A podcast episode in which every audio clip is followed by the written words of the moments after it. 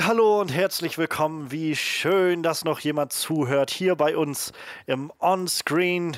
Ja, eigentlich Podcast, aber dieses Mal noch mal eine Recap, denn ja, es ist, es ist vorbei. Es, es ist rum. Was soll man noch sagen? Game of Thrones ist zu einem Ende gekommen. Das Serienfinale lief. Es ist jetzt ungefähr vier, fünf Tage her, dass wir es gesehen haben. Und ähm, ja, wir sind nochmal zusammengekommen, um ein bisschen ja, reminiszieren zu können, ein bisschen nochmal Dinge Revue passieren lassen zu können und unsere Gedanken zu äußern. Ich glaube, wir hatten auch alle noch ein bisschen Zeit, das alles zu verdauen, was so passiert ist in der letzten Folge The Iron Throne. Ähm, ja, und also als erstes Mal freue ich mich, dass wir nochmal dieses fesche Game of Thrones Intro, was wir haben, nochmal spielen konnten. Vielleicht haben wir noch mal eine Serien-Recap in ein paar Wochen, wo wir das noch einmal einsetzen können, aber ich denke, danach wird das dann eingemottet und dann, dann war es das damit. Und dieser Gedanke, also das geht auf dieser kleinen Ebene los, aber halt auch auf der größeren, das, das war es jetzt so. Das stickert auch so langsam bei mir durch, muss ich sagen. Ähm, ja, wir, wir sind wie immer unsere Stammbesetzung. Ich bin Johannes Klahn und äh, habe heute die, die Ehre erhalten, wie mir eben gesagt wurde, zu hosten. Und äh, mit mir sind wie in den vergangenen Wochen, jedenfalls einigen der vergangenen Wochen, äh, wieder unser Horror-Experte Manuel da. Hallo. Vielleicht sollte ich auch irgendwie sagen, unser, unser, weiß ich nicht, Lord of Light oder so, oder so. Also irgendein so Game of Thrones-Titel. Und unser äh, Archmeister Frederik. Ja, hallo. Ich frage mich, wie, womit ich diesen Titel verdient habe, aber. Ich, das war jetzt der erste Titel, der mir eingefallen ist. Und es ist auch sehr schön, dass wir bei der letzten Folge damit anfangen, uns jetzt Game of Thrones Titel zu geben. So, ja. Andere Podcasts machen das irgendwie seit der ersten Folge, aber egal.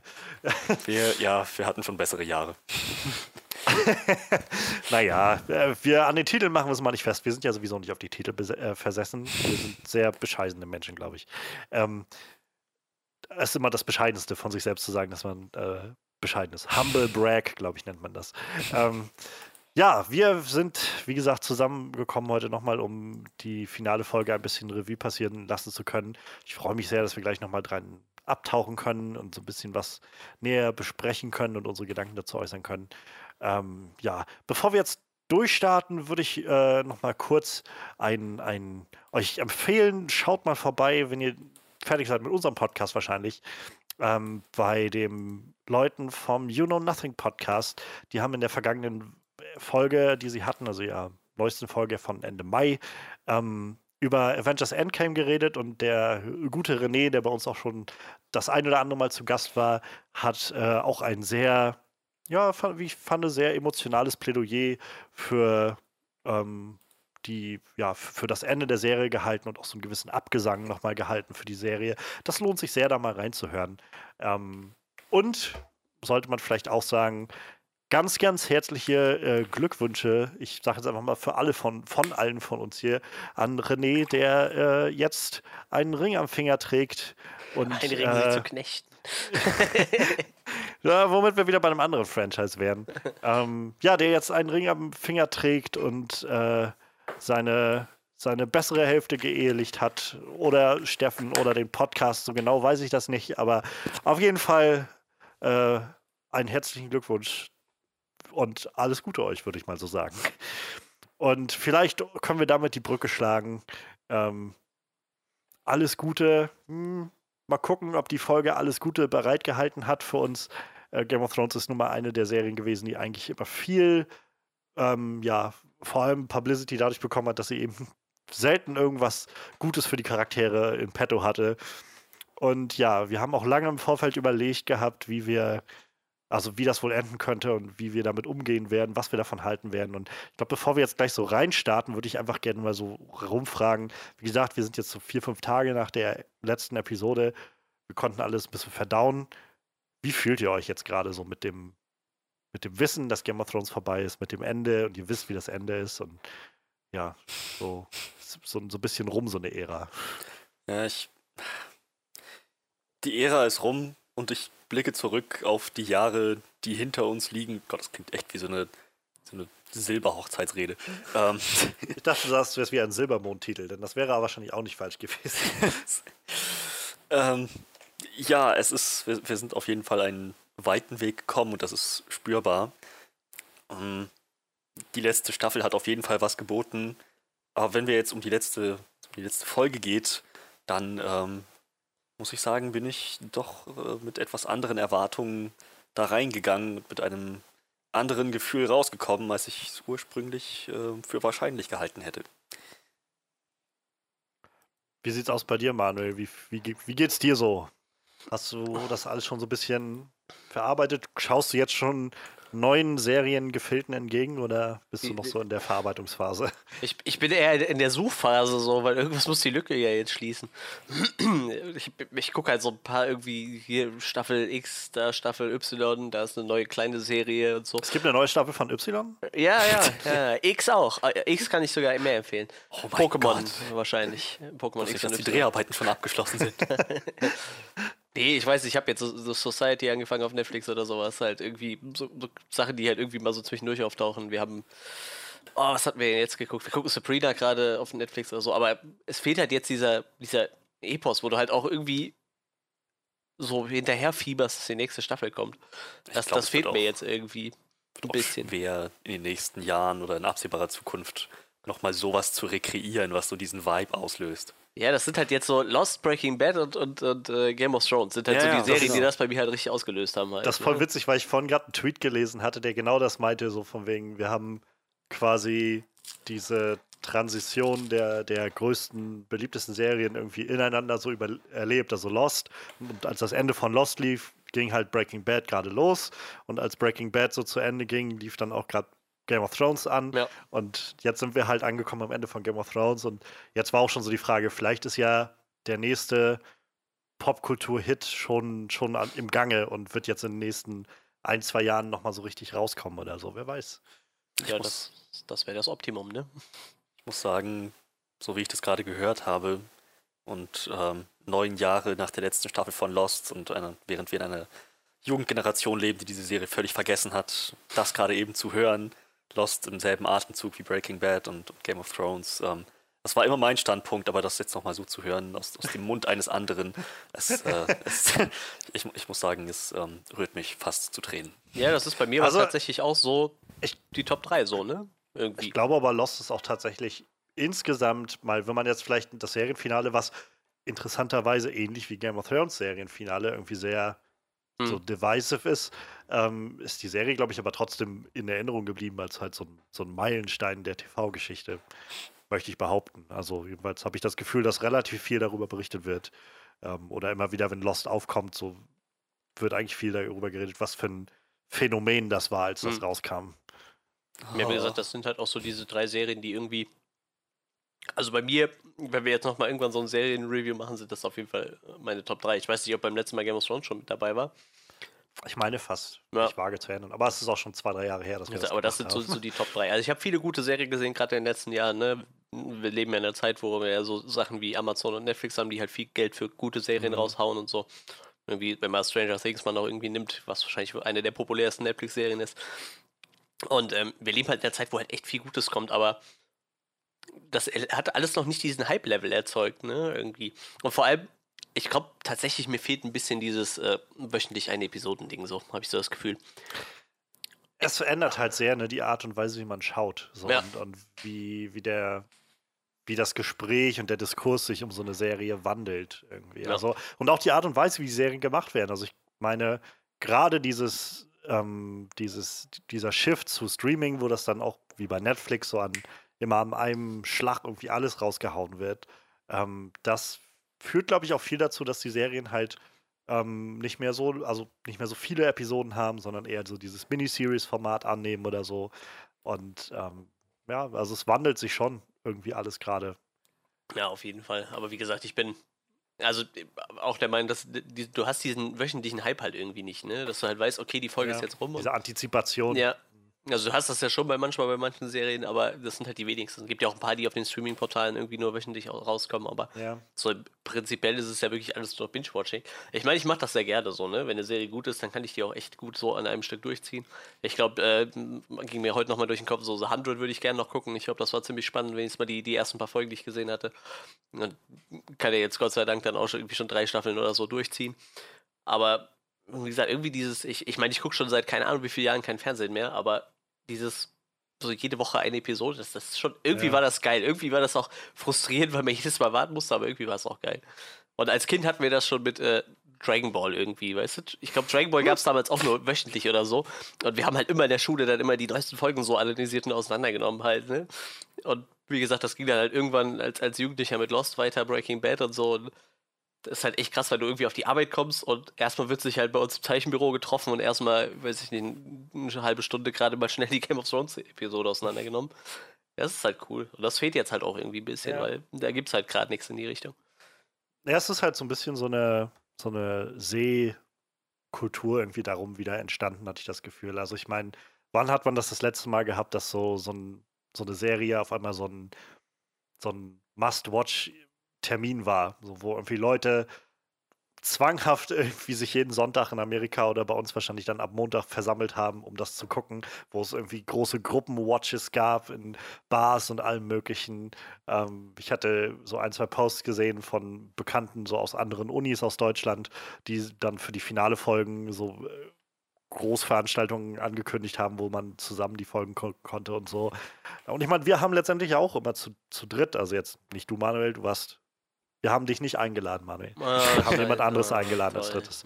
Ähm, es könnte auch einfach an den, weiß ich nicht, 600 Kilometern Entfernung liegen, die du äh, von uns entfernt bist. Aber davon abgesehen waren wir halt auch immer zu dritt und haben halt zusammen geguckt. Und also wann, wann macht man das heutzutage noch? So, Ja. dass man halt so Serien, überhaupt so Medien hat, wo man so, das ist Must-Watch zusammen, so und Ja. dann war das halt auch so ein, man muss sich dann zusammennehmen, den Tag über nicht selbst sich hinzusetzen und schon zu gucken, sondern das so diese, noch weiter diese Antipation zu schüren, dass man abends dann zusammensitzt und gemeinsam das irgendwie mit erleben kann, was da so passiert und so reagieren kann. Und ich meine, auch danach hatten wir in den vergangenen Wochen immer, dass wir bestimmt noch, weiß ich nicht, eine Stunde oder so einfach gesessen haben, uns, uns noch unterhalten haben über das, was da passiert ist. Und äh, ja, das ist halt, wann, wann hat man das noch heutzutage? Also es ist schon, gerade mit so Streaming-Sachen, ich genieße das auch sehr, muss ich sagen. So dieses Binge-Watchen, was gerade Mhm. Netflix irgendwie gut anbietet. Ähm, aber das ist halt was, man- was man vor allem meistens alleine macht, so für sich halt. Ähm, oder was man so nebenbei irgendwie machen kann. Aber so dieses wöchentlich eine Folge und dann halt auch das zusammen machen können, das ist schon nochmal eine, eine Eigen, Eigenheit gewesen, finde ich. Das ist es. Ja. Ich kann nur noch wie in den letzten Wochen nochmal erwähnen, ähm, oder in den letzten Folgen über halt, ich habe es immer schon wieder erwähnt gehabt, ähm, Barry ist halt gerade so eine Serie. Ich hoffe gerade immer noch, dass sie nochmal so richtig rausbrechen wird. Gerade die letzte, also letzte Woche war halt am selben Tag quasi wie Game of Thrones das Staffelfinale der zweiten Staffel Barry. Und da waren so krasse Züge von Breaking Bad drin, also so qualitativ, aber auch so von der Düsterheit und der, der Ausgewogenheit des Schauspiels. Das ist halt Wahnsinn. Also ich, die Chance ist, glaube ich, da, wenn die Serie jetzt noch so ein, zwei Staffeln so durchzieht und so qualitativ dran bleibt, dass sie noch so richtig poppt an so einem gewissen Punkt. Ich, ich hoffe es auf jeden Fall. Ähm, aber ja, dann, dann äh, kommen wir vielleicht erst einmal zur, zur Serie selbst, zur, zur Folge selbst, The Iron Throne. Ähm, wir haben ja die vergangene Folge, The Bells, beendet mit ähm, Arya, die, die ausgeritten ist aus dem verbrannten und zerstörten King's Landing und naja, im Prinzip setzen wir halt genau danach dann ein. Also die Schlacht von King's Landing ist geschlagen. Es, äh, ja, ich meine, eine Schlacht, ob man das überhaupt noch eine Schlacht nennen kann, ist vielleicht noch eine andere Sache. Eine Aber- Abschlachtung, ja. Ja, das wahrscheinlich eher. Ähm, ja, es ist halt vorbei. So, es ist halt rum. Daenerys hat halt ja längst gewonnen. Und wir sehen vor allem Tyrion. Mit dem geht das Ganze im Prinzip los. Tyrion, hinter ihm John und Davos, die ja vom, vom Außenrand der Stadt anfangen, durch die, durch die zerstörte Stadt zu laufen und so zu ziehen und die ganze Zerstörung sehen, die angerichtet wurde. Leichen und zerstörte Häuser und teilweise Leute, die einfach mit schlimmsten Verbrennungen irgendwie noch durch die Gegend rennen oder um ihre Verbliebenen oder Hinterbliebenen trauern oder so. Also es ist, ähm, ja, es ist halt ein, ein Ausschnitt von, ja, von, von Horror im Prinzip, den wir da erleben. Und ähm, ich, es war einer der ersten Momente dieser Folge, wo ich gemerkt habe, also wo ich dann im Nachhinein auch gemerkt habe, es gibt sehr viel Stille in dieser Folge irgendwie, sehr viel so Ruhe. Ähm, sie haben diese Momente sehr ausgekostet, gerade Tyrions Gang irgendwie durch die Stadt. Und ähm, so, ich hatte das Gefühl, mit jedem Schritt, den Tyrion gemacht hat, mit jedem Blick mehr, den wir erhascht haben, so von, von, dem, von den Ruinen der Stadt, ähm, ja, je mehr da zu sehen war, je mehr das passiert ist, umso schwerer wurde jeder Schritt, umso mehr wog das irgendwie alles, was man da gesehen hat. So ging es mir jedenfalls dabei. Wie ging's, wie ging's euch? Es war schon. Ja, bitte. Ja, mach du. Okay. Ähm, weiß nicht, also letzte Folge hatte ich so mit, mit Arias Perspektive so ein bisschen das Gefühl von ähm, so von, von, von der Eröffnungsszene von Batman wie Superman, wo ähm, Bruce Wayne unten in der Stadt ist und einfach sieht, wie um ihn rum alles kaputt geht. So, das mhm. hatte, so, hatte so einen gewissen Vibe davon. So Tyrion, der jetzt diese Trümmer betrachtet, weiß nicht, also es hat halt schon irgendwie so, wie, wie du gesagt hast, mit jedem Blick, den er erhascht, mit jedem Schritt, den er macht, hat man so das Gefühl, okay, ja, er wird sich jetzt immer und immer mehr entscheiden, oder ihm wird jetzt immer bewusster, dass er letzten Endes die falsche Entscheidung getroffen hat, als er, naja, Wahres ans Messer geliefert hat. Ja. Und auf, auf das ja, aufs falsche Pferd gesetzt ist vielleicht ein bisschen zu wenig episch beschrieben. Ähm, dass er den falschen Drachen gesetzt. Auf den, den falschen Drachen gesetzt hat, falsche Hoffnung hatte in die, in die Königin, an die er sonst geglaubt hat. Und äh, ja, er, er, sieht jetzt sozusagen ihr wahres Gesicht. Ihr wahres Gesicht. ja, das ist, ähm, ja, du spürst halt so diese Schuld auch mit, die Tyrion irgendwie sich selbst auflastet. Also auch irgendwo zu Recht wahrscheinlich, aber ähm, es, es ist halt, es ist halt echt krass zu sehen, wie da einfach alles in Trümmern liegt und ähm, diese, ja, die ganzen Leichen überall. Also ähm, gerade weil ja Kaiban auch noch davon geredet hatte, so dieses kennt, also diesen, den Geruch und alles das, was so irgendwie verbranntes Fleisch und was das alles ausmacht, wenn so eine ganze Stadt irgendwie in Flammen steht und so. Und irgendwie kommt das alles wieder, habe ich dann so das Gefühl in dem Moment. Und trifft halt Tyrion umso mehr, der sich halt noch dafür eingesetzt hat, ja. Ja, da merkt man wieder, also Peter Dinklage ist einfach ein unglaublich krasser Schauspieler. Ja. Boah, das war einfach der Hammer. Das war echt, dieser ganze Gang, der war einfach so episch traurig irgendwie. Das, das war echt der Wahnsinn einfach diese, aber auch die Inszenierung natürlich von dieser ganzen Szene, wo er einfach durch die Stadt läuft, das war total krass. Bis zu dem Punkt halt, was er irgendwann unten im, im Roten Bergfried oh, steht. Ja. Ne? Das war halt echt einfach viel zu krass. Die, die Szene war das, echt. Ich glaube, das war auch dann so nochmal so der Punkt, wo er gesagt hat, okay, das war komplett nicht das, was ich wollte. Ich ja. glaube, da war ihm das, ich glaube, das war dann nochmal wie so ein Schlag ins Gesicht quasi, wo er dann gemerkt hat, so, okay, das war absolut nicht das, was, was ich wollte. Und wahrscheinlich dann auch der Punkt, wo er gemerkt hat, okay, das mit Wahres macht halt, äh, war halt komplett unnütz und äh, ja, er hat sich dann doch getäuscht halt, ne? Ja. ja. ja also auch gerade, was du schon angesprochen hast, wenn, nachdem er dann sich von den anderen verabschiedet und alleine dann in die, die Katakomben von, ja. vom Red Keep geht, um irgendwie zu gucken und halt, naja, Jamie und Cersei da findet, dann in, in Trümmern und äh, tot.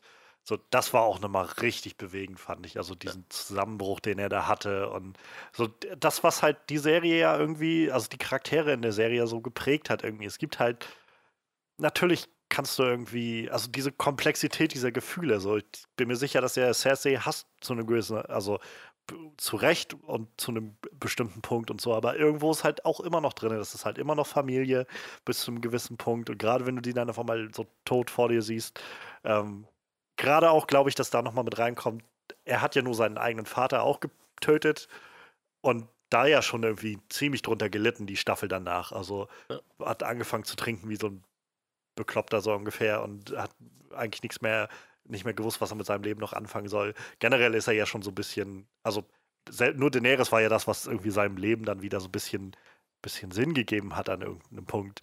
Und äh, naja, dass er jetzt sich auch noch wieder aufhaltet, so dass er seine Geschwister auch noch umgebracht hat, ist jetzt der letzte Targaryen, äh, auch schon der letzte Lannister, der noch übrig ist. Ähm, so, ich, das, das kommt halt irgendwie alles rüber, so in diesem Moment, wenn er da liegt, wenn er halt so diese Steine wegnimmt und auf einmal Jamies Gesicht zu sehen ist und halt in Tränen ausbricht. Das, ja, also auch wieder Touché oder, oder äh, Chapeau an, an, äh, an Peter Dinklage. Wahnsinn. Mhm. Er hat nochmal sowas zu tun gekriegt in dieser Folge, wo er nochmal. Ja. Wo er doch, ich meine, gerade so eine Szene lädt ja auch dazu ein. Wir haben es so über Staffeln hinweg aufgebaut bekommen, seine Beziehung zu Jamie. Und naja, das, das äh, zeigt, sich, zeigt sich dann ja auch entsprechend in seinem Zusammenbruch. Definitiv. Gerade auch mit diesem sehr ähm, emotionalen Abschied, den wir auch gerade in der letzten Folge hatten zwischen den beiden. Und so seine Hoffnung, dass halt Jamie und Cersei auch noch fliehen oder so und rauskommen aus dem Ganzen. Und ja, es hat halt, hat halt nicht hingehauen. Und äh, ja, also ich glaube, du hast gerade auch schon sehr treffend gesagt, er hatte wieder viel zu tun so in dieser Folge. Und also äh, gerade Tyrion ist ja auch so ein Charakter gewesen, der in den letzten Staffeln jedenfalls, wo viele immer gesagt haben, so ja, wo ist jetzt der, der schlaue Tyrion, den wir halt alle kannten vom Anfang und so, ne? Wo ist denn der jetzt auf einmal hin und so? Und ähm, es ist manchmal frustrierend, das halt zu sehen, wie, wenn diese Charaktere Fehler auch machen, ganz offensichtlich. Ähm, aber es ist halt auch, finde ich, so ein ziemlicher Beweis dafür, dass diese Charaktere sich eben weiterentwickeln und anders entwickeln, als man es vielleicht auch will oder denkt. So, gerade Tyrion, der irgendwie, naja, in Staffel 2 vor allem ähm, so der Player in King's Landing war, Staffel 3 dann so ein bisschen an die Seite geschoben wurde und immer noch so seine, seine eigenen Spielchen mit durchgezogen hat und danach so Stück für Stück irgendwie rausgedrängt wurde, dann in Meren unterwegs war und so und halt so viel verpasst hat, was in King's Landing passiert. Als er dann zurückkam nach Westeros, irgendwie auch Fehler gemacht hat äh, in, der, ja, in dem Kampf um den eisernen Thron und äh, gerade jetzt so die nochmal zum Schluss zu sehen, irgendwie, dass die Serie wie am Anfang oder wie, wie ähm, George R. Martin das auch immer wieder gesagt hat, es ist halt ein anders als halt die üblichen Fantasy-Geschichten um halt deine Helden und, und Könige und Prinzen und, und was weiß ich. In Krieger ist das halt vor allem um halt Bastarde, Krüppel und halt äh, Zwerge so ungefähr. So die, die Leute, die halt niemanden sonst so interessieren in der Gesellschaft. Und hier kam das nochmal, also hatte hier Tyrion wieder viel zu tun und es war zu spüren, dass da halt irgendwie noch der alte Tyrion drin ist, aber dass der auch gezeichnet ist von allem, was ihm widerfahren ist. Und ähm, naja, dass er halt auch an einem gewissen Punkt so seinen, seinen Lebenswillen aufgegeben hat. Was so einigen Charakteren so ging, hatte ich das Gefühl in dieser Folge. Ja, die einfach an einem gewissen Punkt so, whatever, so, es ist, was spielt mein Leben jetzt noch für eine Rolle? So. Ja, auf der anderen Seite sehen wir halt ähm, wie gesagt, Davos und John, die halt auch durch die Stadt mitziehen und auch da, glaube ich, John so ein bisschen mehr noch das Gefühl bekommt von, oh oh.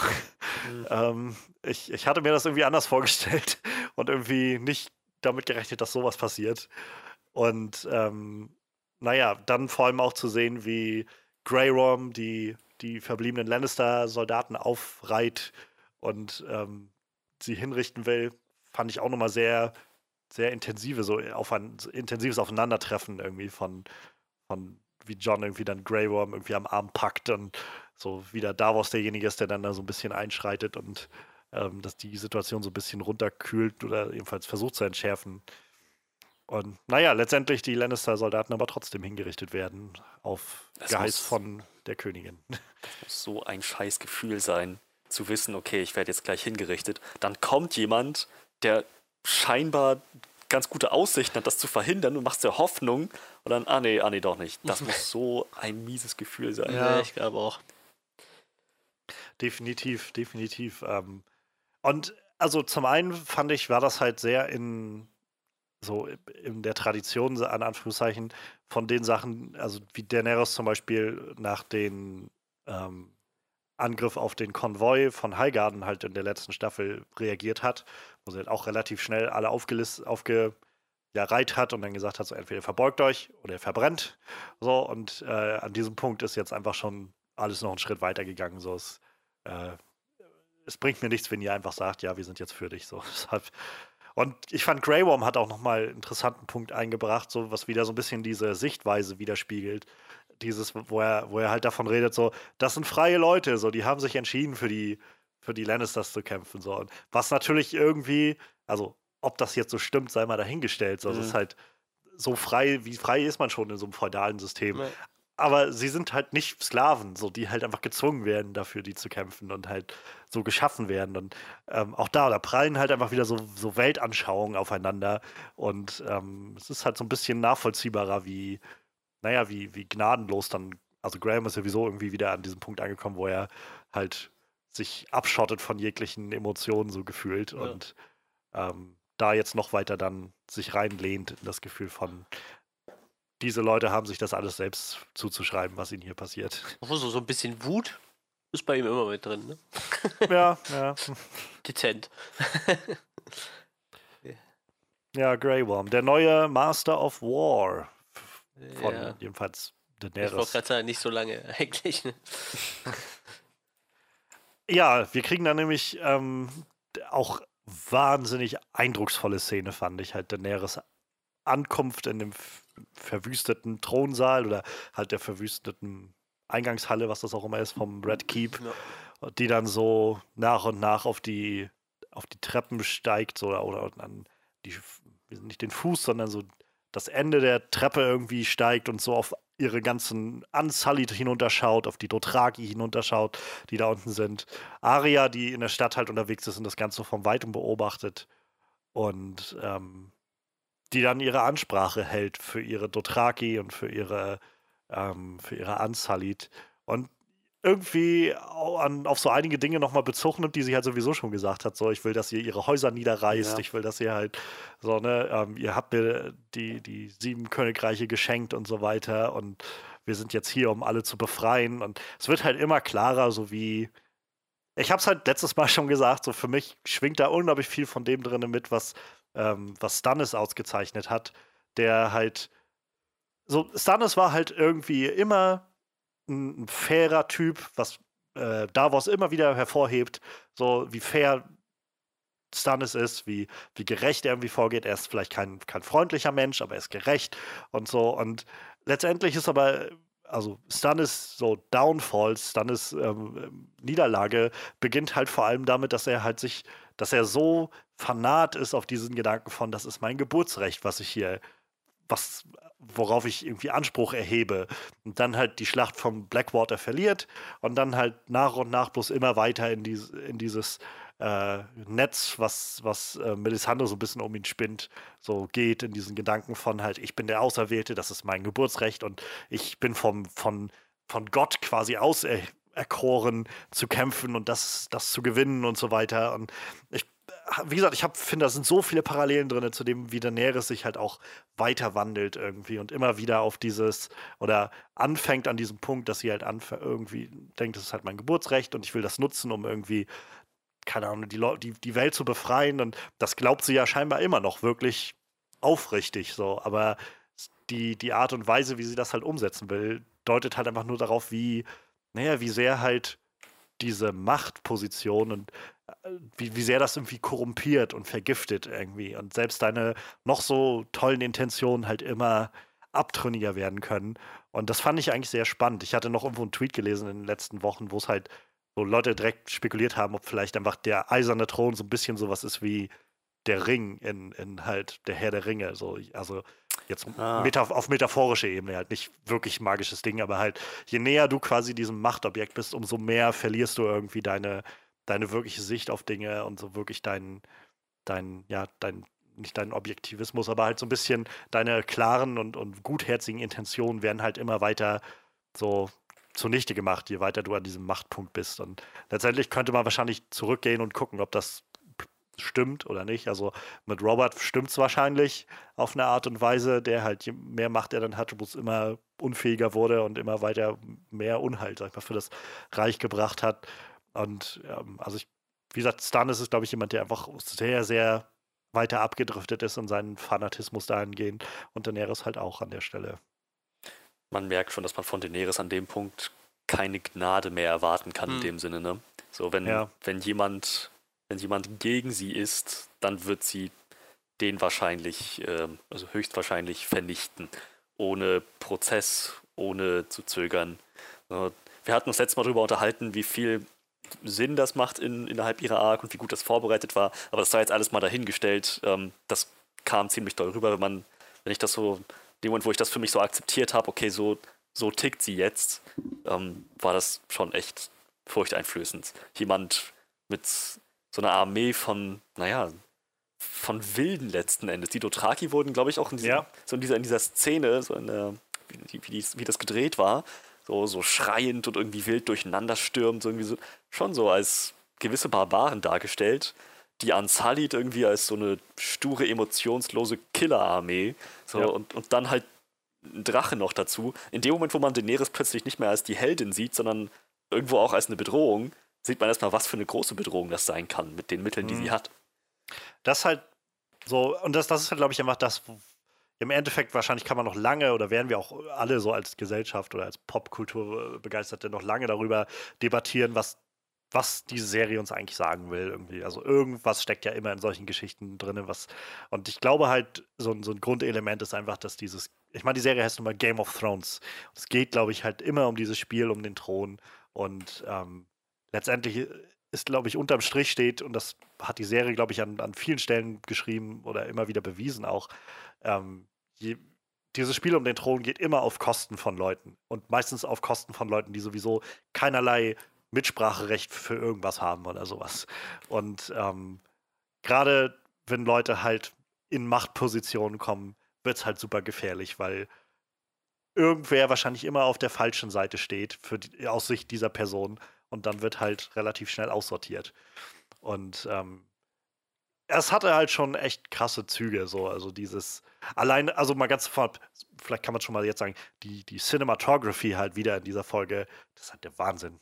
Und ich glaube, da muss man vielleicht auch mal innehalten, selbst wenn man halt jetzt so unzufrieden ist mit der Story, wie die läuft und dem Writing, wie auch immer, also was, was man an, ähm, an Kritikpunkten irgendwie an, erheben kann oder sowas ich glaube, relativ schnell vergisst man dabei, was für ein ungeheures, monumentales, äh, für eine Errungenschaft das ist, dass wir sowas im Fernsehen sehen. Ja. Also ich kenne Kinofilme, die bei weitem ja. schlechter waren, auch Fantasy-Kinofilme, die bei weitem schlechter aussahen, schlechter gemacht waren als das. Und da kann man jetzt gerne sagen, ja, aber die haben ja auch alles Geld der Welt so. Ja, sicher, aber die haben halt auch einfach echt talentierte Leute, die unfassbar viel Arbeit da reingesteckt haben. Und also allein halt dieser Moment, es gab halt diesen Shot, wenn Daenerys landet und dann so langsam rausschreitet, so oh, auf das Treppensims und hinter ihr Drogon auf einmal die Flügel ausbreitet. So, das ist halt, so, das ist so, druckt es mir aus und tapeziert mir damit meine Wand. So, das ist halt einfach Wahnsinn. Die Drachenkönigin, ja. In ihr steckt halt ein Drache. So. Sie ist halt, sie ist halt ein Drache. Das ist halt so. Nicht mal wirklich subtil. Ich habe das ja gestern schon mal erwähnt. Äh, ich mit Johannes schon mal ein bisschen gesprochen außerhalb vom Podcast. Also nicht nur Writing und, und, Editing und so, also dieses CGI, ne, das muss sich halt echt vor gar nichts verstecken. So. Wir kommen ja nachher noch auf die Szene, wo, wo äh, Drogon den Bergfried hochklettert und äh, die, so viel Emotionen in dem Gesicht von einer animierten Figur, das ist halt echt, echt krass so. Und halt, wie gesagt, das muss sich halt vor nichts verstecken. So, ne? Ich kann mich noch Einmal erinnern, wie das, wir vor zwei ja, Jahren Tarzan gesehen haben und äh, einfach so enttäuscht waren von dieser Animationsqualität von so einem Hollywood-Streifen, der halt keine Ahnung, wie viel Millionen gekostet hat. Und dann kriegst du in der Serie halt sowas abgeliefert und denkst du, meine Fresse, so. Die kriegen das im Fernsehen mittlerweile besser wie mancher Kinofilm, so, ne? Das ist halt echt schon krass. Tarzan ist sogar mittlerweile schon drei Jahre her. Ja, okay, oder ähm, so. Ja. ja, ja, das ist, es ist krass. Ähm, aber ja, das CGI, also gerade Drogon, das sieht halt echt aus wie ein Drache zum, zum Sehen und Anfassen. Nicht, wo du sagst, okay, ja, sie haben ihr Bestes getan, aber es ist CGI, sondern das, das könnte ein echter Drache sein. Ja, ja definitiv. Und ich glaube halt auch, also um das vielleicht nochmal so ein bisschen vielleicht weiter auszudehnen, so ich glaube halt auch, dass das jetzt so Maßstäbe gesetzt hat, mit denen sich wahrscheinlich kommende, gerade solche großen Produktionen, ob sei es jetzt Serien oder auch Filme, messen werden müssen. Und ähm, ich glaube halt, dass das vielleicht, vielleicht sogar gut ist für, für die kommenden Serien und Kinofilme und so weiter, dass das halt so, ein, so einen Maßstab legt, der sagt, okay, wir müssen uns ranhalten, sonst werden Leute bloß sagen, ja, aber Game of Thrones war besser, so ungefähr. Oh, und ja. ähm, das, keine Ahnung, also ich, allein auf der Ebene, glaube ich, treibt es das voran, so unsere Fernsehlandschaft, unsere Medienlandschaft. Und das finde ich eigentlich schon mal eine, eine gute Sache. ja, ähm, wir sehen halt Daenerys mit ihrer Ansprache und wie sie dann auch weiter darauf eingeht, dass sie halt die gesamte Welt jetzt im Prinzip ähm, befreien will, wie sie es halt nennt. Ähm, so gesamt Westeros von Norden bis Süden und auch dann von Westen bis halt nach Essos in den Osten. So ihr, naja, also im Prinzip redet sie davon, ein neues Imperium aufzubauen. ähm, und ja, äh, so ein bisschen kam die Frage auf bei einigen Leuten, ob John das eigentlich versteht, was sie da, was sie da sagt. Ähm, er wird wahrscheinlich höchstens Winterwell verstanden haben und mehr nicht. Und sich den Rest gedacht haben müssen. Ja. Oder es liegt ihm halt im Blut, so dass er die Sprache oh, versteht. das wäre so lahm. ich weiß es nicht. Wie gesagt, er, er geht ja, glaube ich, auch nicht direkt darauf ein. Er sagt ja letztendlich dann nachher in der nächsten Szene zu Tyrion bloß halt, ähm, der Krieg ist vorbei. So, Tyrion sagt halt bloß dann irgendwie, klang das für dich, als ob der Krieg vorbei ist. ähm, aber ja, sie, sie redet halt davon, dass das Imperium, also ihr, ihr freies Land, Leute sollen befreit werden über der ganzen Welt und ne, dann die, die Masters und was weiß ich, wer sollen halt alle niedergeworfen werden. Das, das übliche Ding. Und ähm, Hut ab auch an dieser Stelle nochmal an Emilia Clark. Ja. ähm, ich bin ich war, gerade als ich jetzt so vor ein paar Monaten meinen Rerun gemacht habe, finde ich, habe ich noch mehr gemerkt, so ist mir noch mal mehr aufgefallen, gerade in den ersten Staffeln, wie, naja, dass sie da halt noch nicht so die ausgefeilste Schauspielerin war. So an einigen Stellen wirkte manchmal ein bisschen was sehr ge so ge gezwungen und aufgesetzt manchmal und so. Und umso krasser finde ich es im Moment eigentlich, sie zu sehen in dieser Rolle. Also sie geht halt so richtig da drin auf ja. und gibt der ganzen Sache auch so ihr, ihr Innerstes, so alles, wirklich 100 Prozent ähm, legt die sich da rein in, in diese Rolle und ähm, ja, also gut also ab. Überhaupt in dieser ganzen Staffel, finde ich, ist ja. das zu spüren. Und ja, ihre, ihre Rede an das Kalasar und an die, äh, an die Ansalit, das, das war halt Daenerys. So, wirklich. Definitiv. Das halt so richtig ja, es ist halt schon fast ein Stück weit demagogisch gewesen in der Art und Weise, wie sie geredet hat. Aber es ist so charismatisch, so wirklich diese Herrscherin. Und wie gesagt, du kaufst ihr das halt ab, dass ja. sie da so wirklich voll überzeugt ist von dem, was sie da redet. Ähm, unter, also so, so dem, der Teppich wird der ganzen Sache bloß unter den Boden weggezogen, weil sie halt einfach in den Ruinen einer Stadt steht, die sie gerade halt einfach ja. kaputt gemacht hat und davon redet, dass sie halt die Leute befreit. So. Aber das ist halt, naja, das ist halt irgendwie so dieses, dieses Tyrannen-Diktatoren-Ding so ein bisschen, ne? Diese, diese Welt ja. sich dann. Und gleichzeitig ist sie so eine andere Tyrannin irgendwie als Cersei ja. natürlich, ne? Ja, total. Aber sie ist diese, sie ist halt diese Khaleesi, das kam in, in, ihrer Rede auf jeden Fall noch durch. Das ist was, was Cersei niemals hätte sein können, weil, naja, weil Daenerys erstens über weite Strecken die Heldin war und zweitens einfach mal, glaube ich, ich, ich würde behaupten, ein aufregenderes Leben hatte als Cersei. Und sie hat definitiv den längst längeren Namen. Oh ja. Und äh, die größeren Drachen. Ja, das auch. Tja, da kann Cersei überall einpacken. Andererseits hat Daenerys mit ihrem Bruder geschlafen. Nein, aber mit ihrem Neffen. Ich finde, das, das zählt auch. Also, in Inzest steht sie Cersei um nicht viel nach. ah ja, ich glaube, ein, zwei Verwandtschaftsgrade mehr sind es schon. Ja, ja. ja. Ah, nobody is perfect. Meine oh, Güte, Mann. Game of Thrones verändert Menschen. Ja. Ja, und gleich in dieser Rede, die sie da macht, also wir sehen dann auch immer John, der schon noch sehr mitgenommen aussieht ähm, und das Ganze irgendwie besorgt betrachtet, kriegen wir, glaube ich, noch, noch einen dieser richtig, richtig starken Momente für mich, wenn Tyrion halt auf einmal so von oh, hinten ja, rauskommt. Ja, ja. Ich dachte erst, er kommt jetzt und er sticht sich von hinten. Mhm. das war, wo ich gedacht habe, okay, oh, oh, mein Gott. So. Ähm, aber äh, eigentlich war es so viel effektvoller und so viel stärker, was er halt gemacht hat. Also wie er sich halt neben sie stellt und sie halt auch irgendwie gleich sagt, ja, du, du hast deinen Bruder freigelassen, ne, hast mich schon, schon wieder oder das hast mich jetzt verraten nochmal. Und, und er halt einfach nur reagiert so mit so einem, ja, ich habe meinen Bruder freigelassen und du hast eine ganze verdammte Stadt irgendwie niedergebrannt und umgebracht so. Und dieser Moment, wie er halt diese, dieses, will ich Button sagen, aber diese Spange. Stecknadel, ja, ja Spange ja. von der Hand irgendwie sich abnimmt von der Brust und so die Treppe runterwirft. So, sie haben es auch so schön eingefangen, dass du so dieses Gewicht spürst von diesem, von dieser Spange, wie sie so die Treppe runterfällt und irgendwann liegen bleibt und halt, also es war, gerade man hat dann wieder so diesen Rückblick, wo Daenerys ihm das gegeben hat und äh, also für mich war das so, es gab viele Momente, die mich irgendwie sehr berührt haben in der Folge und das war so eine der, der mitstärkeren auf jeden Fall. Das war sehr eindrucksvoll. Und das Schöne ist, ich glaube, man muss sich nicht mal viel Mühe geben, damit diese Spange so cool fällt, wie sie fällt, weil da wird halt so viel Wert auf Authentizitismus, nennt man das so? Authentizität, Authentizität. ja, dieses Wort. Das war wahrscheinlich einfach eine Kupferspange oder so, die halt wirklich auch sehr massiv war und das macht es halt irgendwie ziemlich eindrucksvoll. Ja, den, das ist halt ziemlich cool. Ist Authentizität halt so wichtig, dass sie ähm, diese gesamte kroatische Stadt niedergebrannt haben, damit sie das filmen können. Ohne Witz, das ne? Ist durchaus das ist, authentisch. Das ist, ich glaube, glaub, das ist mein Urlaubsziel für nächstes Jahr. Also ich würde gerne nach Dubrovnik Nick heißt das Dubrovnik, ich glaube Dubrovnik heißt die Stadt in, in äh, Kroatien, einfach weil das diesen Kings Lightning Flair so einfängt. ich meine, das ist ja nicht die ganze Stadt, die da verwendet wurde, aber diese Stadt ist halt irgendwie genauso episch aufgebaut und ich würde mir das echt gerne mal angucken. Ich glaube, das ist so mein nächstes Ziel. Ich meine, ich war ja schon mal in Winterfell, vielleicht gucke ich mir dann mal dieses Kings Landing Modell mal an und schaue mir mal an, wie, wie, wie eindrucksvoll das ist. Komisch. Immer wenn du vorhast, irgendwo hinzugehen oder irgendwo warst, ist das als nächstes nur noch ein Trümmerhaufen. Was? Na, ich glaube, Winterfell ist jetzt nicht so ein Trümmerhaufen. Ich glaube, die sind vergleichsweise noch gut weggekommen. Behaupte ich jetzt einfach mal. Also auf jeden Fall im Vergleich mm, zu ja. King's Landing, ne? Ja, aber ich glaube, das sollte auch nicht der Maßstab sein. nein, nein, definitiv nicht. Das auf jeden Fall nicht.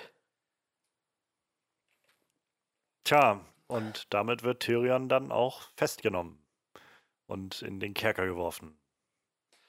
Und ja, während Daenerys dann abzieht, äh, taucht Arya neben John noch auf. Batman-Style. Ja, das war auch so. Es fehlt bloß, dass er so einen, so einen erschreckten Satz ja. zur Seite macht. So, wow, oh, meine Güte. Und sie redet auf einmal ganz dunkel. Ich bin Arya. ja, naja, und Arya ähm, macht auch nochmal einen, einen interessanten Punkt gegenüber John und sagt halt auch nochmal, ähm, Dude, glaubst du nicht, dass du auch auf ihrer Liste bist mittlerweile? so, also du stellst auf jeden Fall auch eine Gefahr irgendwie für ihre Herrschaft dar. Ähm, vielleicht überdenkst du das ein oder andere nochmal. ja, ähm, es ist halt, also sie ziehen es halt noch irgendwie sehr schön über diese Folge, finde ich eigentlich auf, zu zeigen, wie halt John definitiv irgendwie, also in Zweifel gerät und mhm. aber immer mehr so mit sich selbst kämpft und mit sich selbst irgendwie anfängt auszuhandeln. Und also ich meine, wie oft macht man das auch selbst, dass man sich dann anfängt, irgendwie mal wieder selbst so, ähm, so, so, Ausflüchte bereitzulegen, so ungefähr, um so der, der unschönen Wahrheit nicht ins Auge schauen zu müssen. So ungefähr. So, und also wir sehen es ja dann auch, wenn John zu Tyrion dann danach gleich kommt in die, ähm, in die Zelle und halt mit ihm auch einen sehr, sehr tollen Dialog, finde ich, führt. Also ja. die Szene ist auch ja, recht lang, wenn ich mich erinnere. Ja.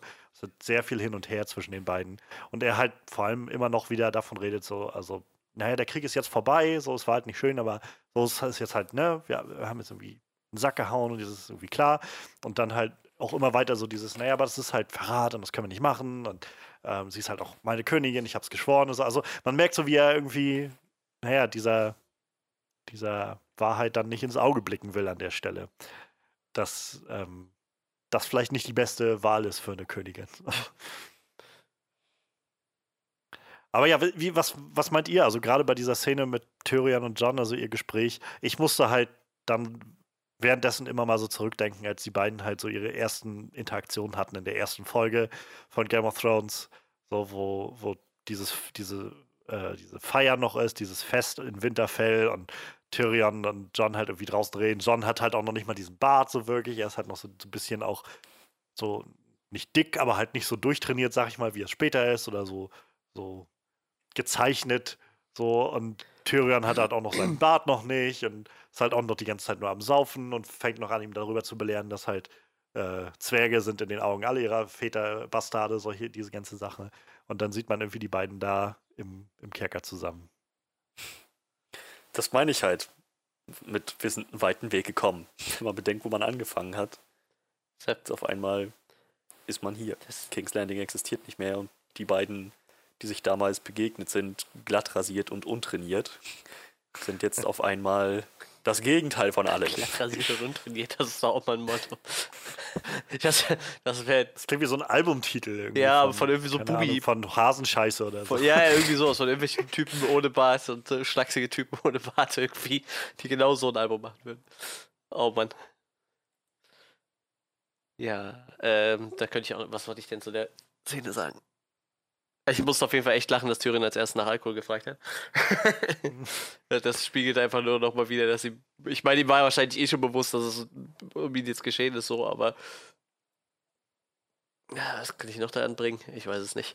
Ich habe die Szene nicht mehr so im Kopf, ich weiß nicht mehr, worüber die alle geredet haben. Ich weiß nur, dass äh, John sehr an sich gezweifelt hatte, aber das hat er, glaube ich, die ganze Folge. Naja, Tyrion fängt halt, also versucht ihn halt zu überreden oder ihm Mhm. einzubläuen, wie, also, naja, ihm davon zu überzeugen, dass Daenerys halt nicht die richtige Wahl ist für, für den Thron und greift damit, glaube ich, auch nochmal so einige Punkte auf, die halt für die Zuschauer vielleicht nochmal angebracht oder auch gedacht waren. Also, das war ja das, was Tyrion dann irgendwann anfängt aufzuzählen, so mit diesem, naja, ich meine, sie, sie ist halt so aufgewachsen, ne? Sie ist halt so auch zur Macht gekommen. Sie hat irgendwie den, den Kalasar umgebracht und niedergebrannt, so die Leute, die sie wahrscheinlich vergewaltigt hätten oder so. Und ähm, sie hat die, die Masters von äh, Junkai und Astapor umgebracht und umbringen Hm. lassen. Ähm, sie hat dann die ganzen Nobelmänner aus Meren halt kreuzigen lassen, so und so Schritt für Schritt wurde das halt alles irgendwie immer so ein bisschen schwammiger und aber naja, das ist halt das, was sie dabei gelernt hat, so dieses, so, so löst man die Probleme halt. Und so wie er es halt auch selbst sagt, so und das ist für mich tatsächlich immer noch eine der Stärken dieser ganzen, dieser Wandlung von Daenerys und ähm, halt auch irgendwo der, der Serie selbst so. Und ich weiß, damit stimmen bei weitem nicht alle überein, gerade wenn man mal ins Netz guckt. Aber ich finde es eigentlich sehr, sehr spannend, dass die Serie uns halt so mit in diese Position von Tyrion steckt. So und mit in diese Position steckt, dass wir halt über Staffeln irgendwie diesen Glauben in sie reingesteckt haben und, und aufgebaut haben. Und solche Sachen halt immer wieder so ein bisschen für uns halt gedeutet haben in diese Richtung, dass das halt dazugehört, das musste sein oder sowas. Und naja, dass man daraus vielleicht auch einfach die falsche Lehre zieht, so ist halt, also kam uns, glaube ich, auch, jedenfalls mir, lange auch nicht so in den Sinn. Und ähm, insofern, also ich mag es, dass die Serie das so, mich, mich so mit in diese Rolle von Tyrion gesteckt hat.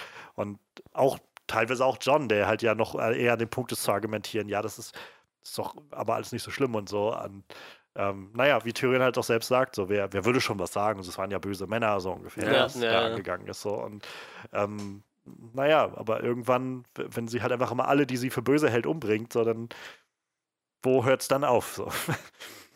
Das stimmt. Also, das war so ein, Ab so ein Teil zum Beispiel, den ich sehr gut fand. Hat mir sehr gut gefallen da drin. Also, es war auch, glaube ich, nötig, dass sie es nochmal aufgreifen und nochmal besprechen. Ich glaube, den meisten, die sowieso schon Probleme haben mit, mit dem Writing da drin, dass Daenerys diesen Turn macht, so, das, ich glaube, die haben, also da wird das auch nicht mehr viel dran ändern. So, dass, dass Leute halt auf einmal sagen, ja doch, eigentlich hat er recht so. äh, aber wie gesagt, ich fand es eigentlich nochmal eine schöne Reminiszenz der ganzen Sache und, und nach wie vor, ich finde es sehr mutig, dass die Serie uns so mit in diese Rolle von Tyrion steckt. Ich finde es später in einer anderen Szene spannend. Ähm, wie, also es fängt natürlich schon da an, aber so dieser, dieser Zwist zwischen John und Tyrion, John, der eher noch bereit gewesen wäre, Daenerys zu vergeben.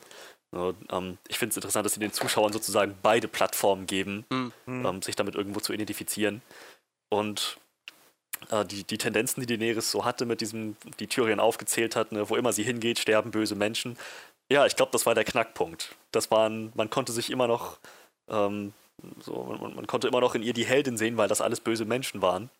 Und ähm, der Punkt, wo, wo ich, glaube ich, aussteige, ist, dass sie irgendwann auch unschuldige Menschen entgegen ihrer Berater so verbrennt. Das, das wäre es halt nämlich. Es kann ja sein, dass sie die Lehre daraus zieht, okay, so löse ich Probleme. Aber hatte sie ja Berater, auf die sie hätte hören können. Und ich glaube, das ist auch das, was dann irgendwie Johns Standpunkt ausmacht. So, ist denn wirklich bei ihr alles verloren? Ist da wirklich nichts mehr zu retten? Und er ist sich ja bis zum Schluss echt nicht sicher. Sogar bis zu seinem Gespräch mit ihr. Ja, das, das ist auch echt, echt schön, dass sie damit die ganze Zeit so spielen irgendwie, ne? Weil du dir als ja. Zuschauer auch echt nicht sicher sein kannst. Ich meine, irgendwann war es abzusehen, aber, aber wirklich bis kurz bevor es passiert ist, war echt alles offen irgendwie, habe ich so das Gefühl gehabt, ne? Ja. Und dann kam es halt so, wie es dann kam. Aber das ist halt echt krass, wie, wie sie das halt so die ganze Folge eigentlich ja schon vorher irgendwie durchgezogen haben, aber diese ganze Folge das auch so intensiviert haben und du immer die ganze Zeit denkst so, ja, die kriegen halt irgendwie John nicht herum. Also, oder, ich, die John wird sich halt nie gegen sie stellen, so und wie gesagt, ja, bis, bis Punkt X. ja. Naja, ich glaube halt, so gerade dieses Beraterding ist halt so was wir was immer wieder aufkommt so der Gedanke von der sie mit den richtigen Beratern und so dann funktioniert das schon ähm, ich würde halt sagen eigentlich also das was wir gesehen haben ist irgendwie der beste Beweis dafür dass halt das eben nur so lange funktioniert wie ein Herrscher irgendwie bereit ist da immer voll Wert drauf zu legen was die Berater sagen und ähm, selbst also selbst da muss das halt nicht immer was sagen aber in diesem Fall sage ich mal und ja, es wäre anders gekommen, wenn sie auf sie gehört hätte, aber hat sie nun mal nicht. So, bis ja. zu einem gewissen Punkt hat sie auf sie gehört und dann halt nicht mehr. So, ja. Und das, also egal an welchem Punkt das passiert, wenn du nur mal jemanden irgendwie hast, der, der mit Drachen bewaffnet ist und allem möglichen, so, dann, dann führt das früher oder später, glaube ich, einfach zu diesen Konsequenzen, die irgendwie weitreichend sind. Ähm, Ach, jetzt sind die Drachen wieder schuld, ja. ich glaube, sie sind halt ein Machtelement da drin, was nicht zu unterschätzen ist. Ja, das, da ist schon was äh, dran. Umso wichtiger ist es, dass Drachen in verantwortungsbewussten Händen gelassen werden. Merkt euch das, Kinder. Mal so neben die Tüte. Viele, viele Kinder wünschen sich im Sommer nach de, in den Ferien einen Drachen. Und nach einigen Monaten fällt ihnen auf, dass da viel Arbeit drin steckt und sie lassen sie einfach wieder frei. Kinder, geht richtig mit euren Drachen. Was ich sehr schön fand in dem Gespräch war halt noch der, also dass so Sachen aufkamen wie Love is the death of duty. So der Punkt, den äh, Meister, Lu, äh, Meister halt schon mal gesagt hat.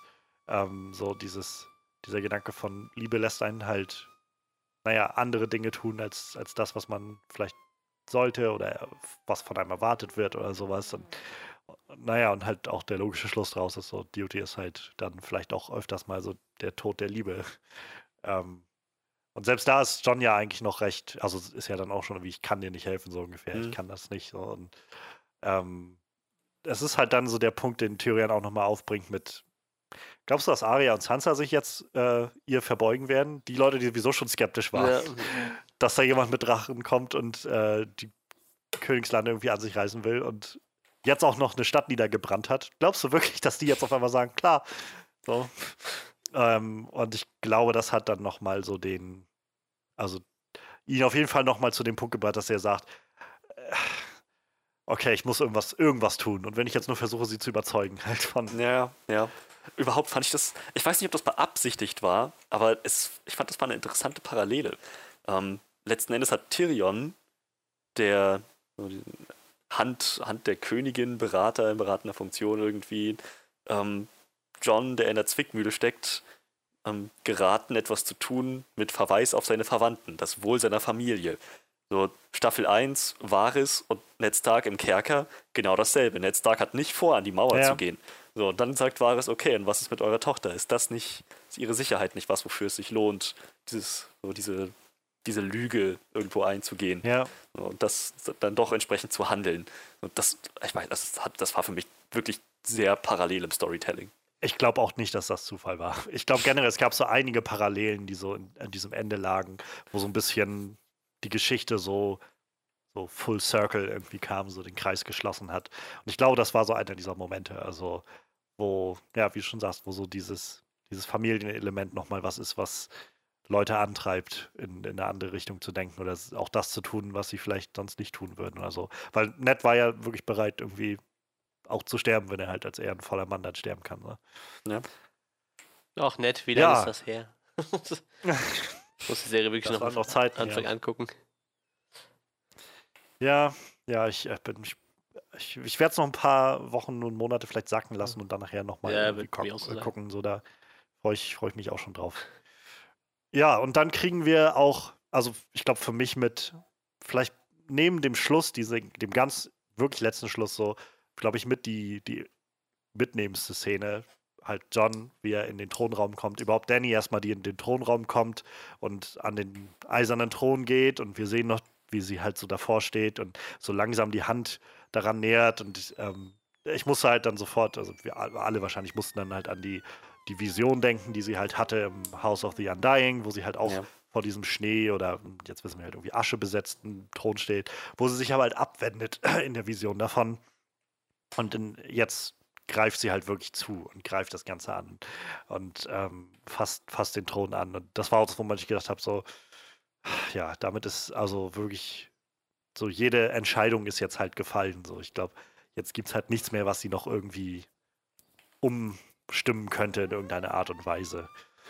Und ähm, ich habe ihre Unterhaltung, die sieht, also ihr, ihr Gespräch mit John, was sie jetzt dann danach geführt hat, er kommt dann halt rein, habe ich mir seitdem irgendwie, weiß ich, noch ein paar Mal angeguckt. Ich finde das so großartig, weil das halt so das erste Mal ist, dass wir das so wirklich sehen, wie John sie, sie halt irgendwie herausfordert und in Frage stellt. Und ähm, ich, keine Ahnung, ich mag diese beiden Schauspieler sehr gerne. Ähm, ich finde nach wie vor, glaube ich, dass ihre Love Story halt am Anfang ein bisschen sehr über, also schnell ja, kam. Ja. Ähm, aber gerade in diesem Moment, also habe ich so gemerkt, wie, das, wie diese beiden Schauspieler miteinander funktionieren. So, und das, keine Ahnung, also wie sie auch noch irgendwie anfängt mit diesem so, ja, und oh, der Thron, ne? ich habe mir mal als Kind vorgestellt, es hieß dann, der wurde aus Tausenden von Schwertern von, von Aegons Feinden gemacht und so, und wie muss ich das wohl sein? Und John bloß halt erwidert mit so einem, die, die bringen da unten Lannister-Soldaten mhm. um, auf dein Geheiß. Warst du mal da unten? So, dat, also ich liebe es im Englischen, so, so äh, Children!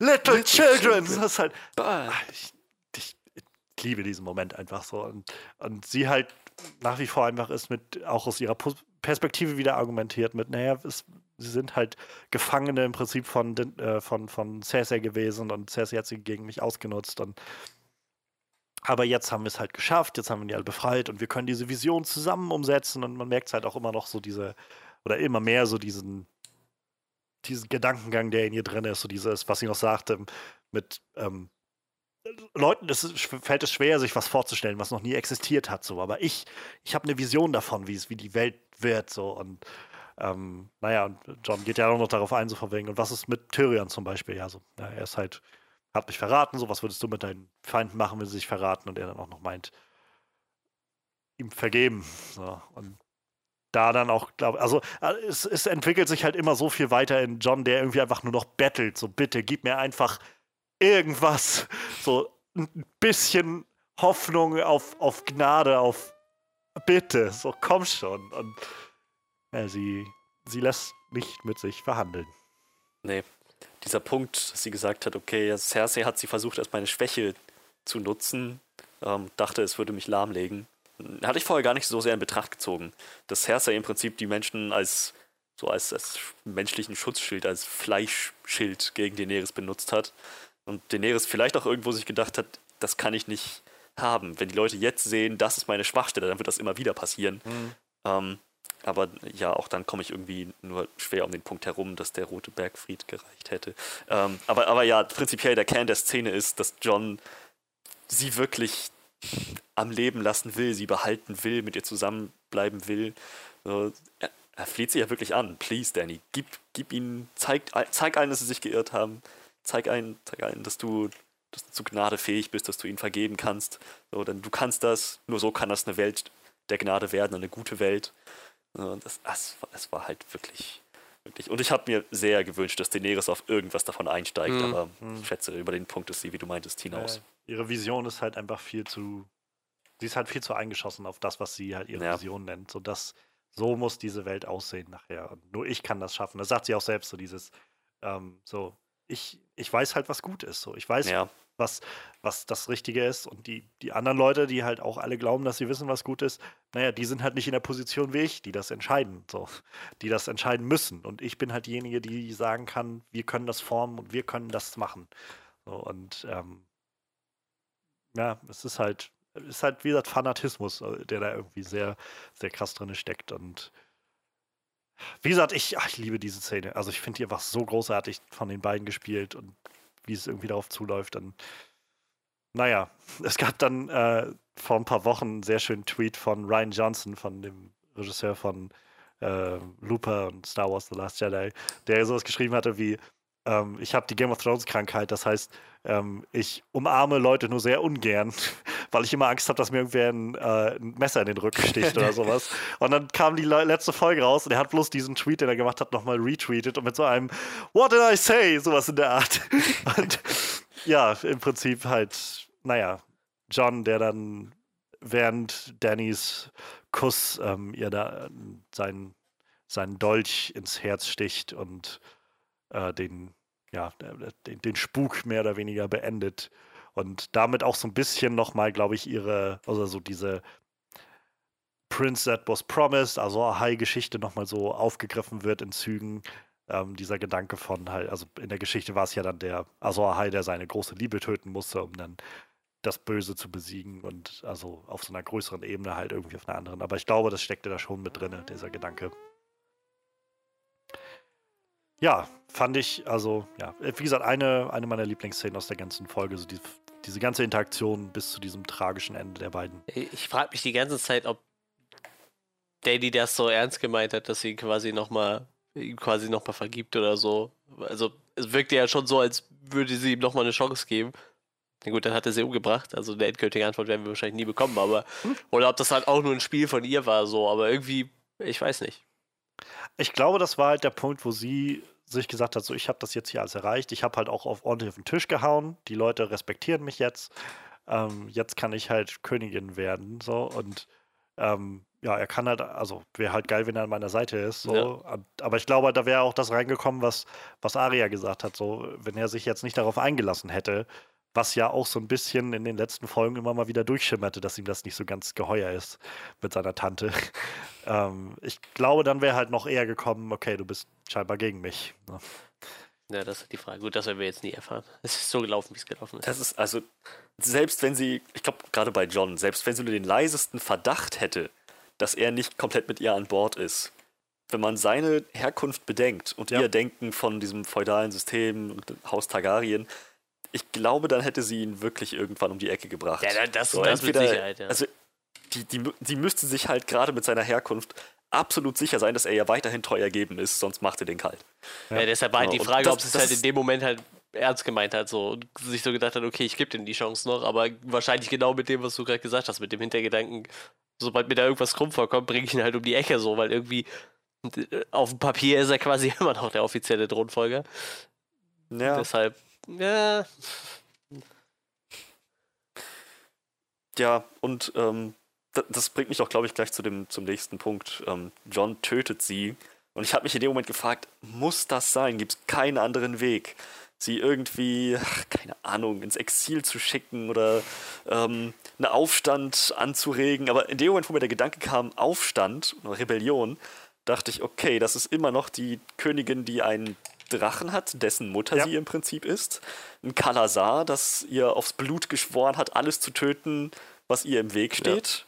Ja. Ähm, und halt die Dothraki, die ihr treu ergeben sind. Solange sie am Leben ist, werden diese drei Parteien für sie kämpfen bis zum letzten Mann.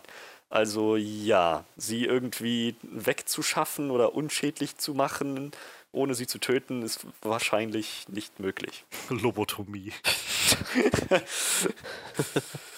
Tja, aber selbst, äh, selbst dann werden, ja. glaube ich, die, werden, glaube ich, das Kalasar ziemlich angepisst. Ja, ja, definitiv. Ähm, ja, das, das ist halt, ich finde, das ist halt eine Stärke dieser Serie, einen so in so eine, so ein Dilemma irgendwie als Zuschauer zu, zu manövrieren. Also ich meine, das ist ja letztendlich man hat es ja in der Serie schon immer mal an Momenten gemerkt, wo einmal Leute sich gegenüberstanden auf unterschiedlichen Seiten einer Schlacht, wo man bei beiden Sympathien hatte. So, also mhm. ich fand gerade die Schlacht von Blackwater war halt oh, so ein ja. Ding. Ähm, aber halt auch das Ding mit dem, äh, also mit dem Überfall von Danny auf die, auf die äh, Karawane da, auf die Kolonne mit den, mit der Nahrung nach King's Landing. So, das war halt auch so. Du hast irgendwie Braun und Jamie auf der einen Seite und auf der anderen Seite irgendwie halt Danny und, und die äh, Grey Worm und die, den, den, die Totraki und Drogon und sowas. Und äh, man hat halt diese innere Zerrissenheit. Und das ist halt so, ich glaube, das ist halt wieder einer dieser Aspekte, wo es halt um diesen, dieses Bittersweet-Ding geht, was immer wieder gesagt wurde und angepriesen wurde von George R. Martin und ähm, so dieses, naja, es lief halt darauf hinaus so und, und es tut halt weh, das zu sehen, weil man halt irgendwie mit allen so mitempfindet und trotzdem läuft es halt darauf hinaus. Was habt ihr denn gedacht, äh, was der Drache tut, nachdem John den Eris umgebracht hat? So? Also ich habe tatsächlich kurz ich, geglaubt, jetzt ist es zu Ende so. Ich glaube ja, auch. Also ich und ich glaube auch John selbst ja. hat geglaubt, das war es jetzt. So wie er geguckt hat, ja. als Drogon sich aufgerichtet hat, so voll, voller Anspannung, aber auch irgendwie so schon standfest und dann den Blick gesenkt hat, so zum, nach dem Motto, ja, jetzt, gut, das musste ich, musste ich jetzt in Kauf nehmen. Er hat sich ja auch kein Stück von Dannys Leiche gerührt, als Drogon nee. von hinten ankam. Hat, hat, hatte so ein bisschen Flashbacks zu ähm, der Schlacht um die Mauer, wo er Ygritte in den Arm gehalten hat. Alles, was um ihn rum passiert ja. ist, ihm völlig egal war. Ähm, ich dachte wirklich, Drogon wird jetzt den Mörder seiner Mutter entsprechend behandeln, ihn lebend verbrennen. Und äh, ja, das wäre, glaube ich, kein Stretch gewesen. Nein, ich glaube auch nicht. Also, das war das, was ich vorhin schon meinte. So ich, diese Serie, also diese Folge hat, glaube ich, so einige Momente mit Leuten, die einfach schon abgeschlossen haben mit ihrem Leben in dem Punkt. Und äh, denke ich halt auch, also John war da auch schon längst so, das, das war's. ähm, es, ich habe irgendwie meinen mein Dienst, mein Duty halt getan. Ähm, ich glaube, Tyrion sagt ihm ja auch noch, you are the shield that guards the realm of man. Äh, sowas in der Art. Und ja. Ähm, äh, wo gerade Drogon erwähnen, wollte ich auch noch mal kurz erwähnen, war auch noch so ein richtig, also visuell grandioser Moment, wo John halt auf die Burg zuging und auf einmal dieser riesige Haufen Asche, rate ich mal, mhm. war es ja dann, auf einmal sich so anfängt zu bewegen und so ein Drache halt dahinter hervorkommt oder darunter hervorkommt. Ähm, so auch sowas, wo ich denke, boah, so das. Warum hat, weiß ich nicht, der Guy Ritchies King Arthur Film nicht solche Momente gehabt? So. Das, da habe ich einen Fantasy-Film erwartet gehabt. Und da gab es irgendwie yeah. fünf Minuten Fantasy drin, so gefühlt. Ja, aber das ist halt wieder so ein Moment, wo man das Gefühl hat, okay, ja, das, da ist ein lebender Drache. Ja. Und man, da, da, kommt halt auch so viel mit von dieser Ehrfurcht, die man halt auf einmal empfindet, dadurch, dass halt so, scheiße, Mann, das Viech ist echt riesig. So. Mhm. Ja, und also auch gerade sein, seine Reaktion, nachdem er dann da landet, ähm, und, äh, dann um Danny trauert. Ähm, es gab einen sehr schönen, also bei, bei Twitter hatte jemand, der sehr schön jemand eingesetzt, diese, dieser Szene ähm, hat eine sehr interessante Synchronität mit der Szene von ähm, der K äh, König der Löwen, wenn halt ähm, Simba um den toten Mufasa herumgeht und halt ihn dann auch so mit dem mit der Schnauze anstupst und versucht ihn irgendwie wieder so zu, dazu bewegen, sich aufzurichten und so und ähm, ja und du hattest es vorhin auch schon gesagt, Manuel, so man man man sieht diesem Drachen halt irgendwie trotz allem CGI, man sieht dem irgendwie was an. So. Ja. ja.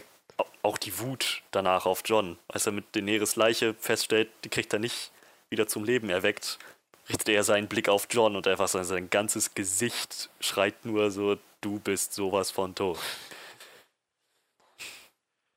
Ja, und damit endet dann der, der eiserne Thron, was auch irgendwie so ein interessanter Zirkel ist, der geschlossen wird. Irgendwie der eiserne Thron, der von Aegon dem Conqueror halt geschmiedet wurde durch seine Drachen mit den, mit den ganzen ähm, Schwertern seiner Feinde und jetzt endet quasi mit der letzten Targaryen-Herrscherin, die wieder alle erwarten oder wieder ihrer eigentlichen, ähm, ihrer eigentlichen Handlungen damit doch geschafft hat, das Rad zu brechen mit allem, was sie da getan hat.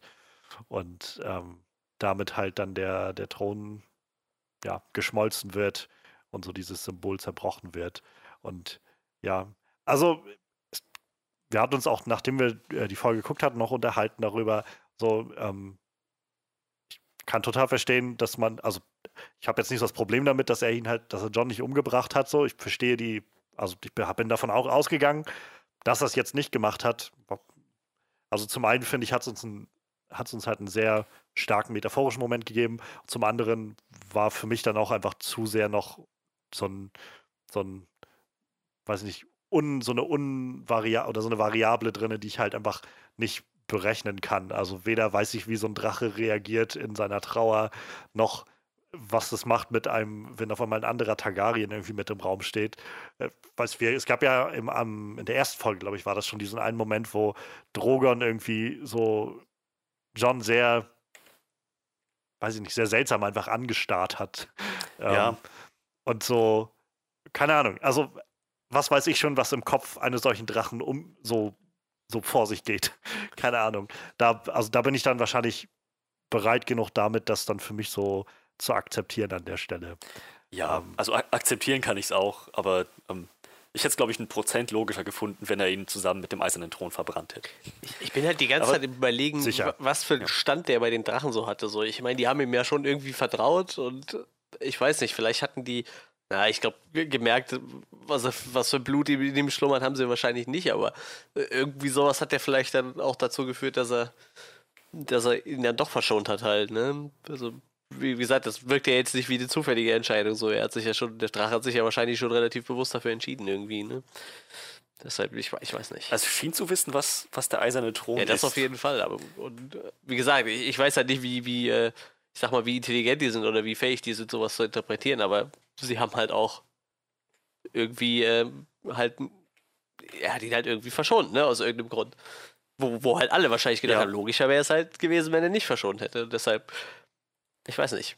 Ich kann es mir echt nur mit diesem Targaryen-Element erklären. Weil gerade wenn man bedenkt, dass Daenerys seine Mutter war. äh, Das, ja, eben, irgendwie also, schon. Vielleicht sind Drachen auch einfach gar keine rachsüchtigen Wesen. Wer weiß.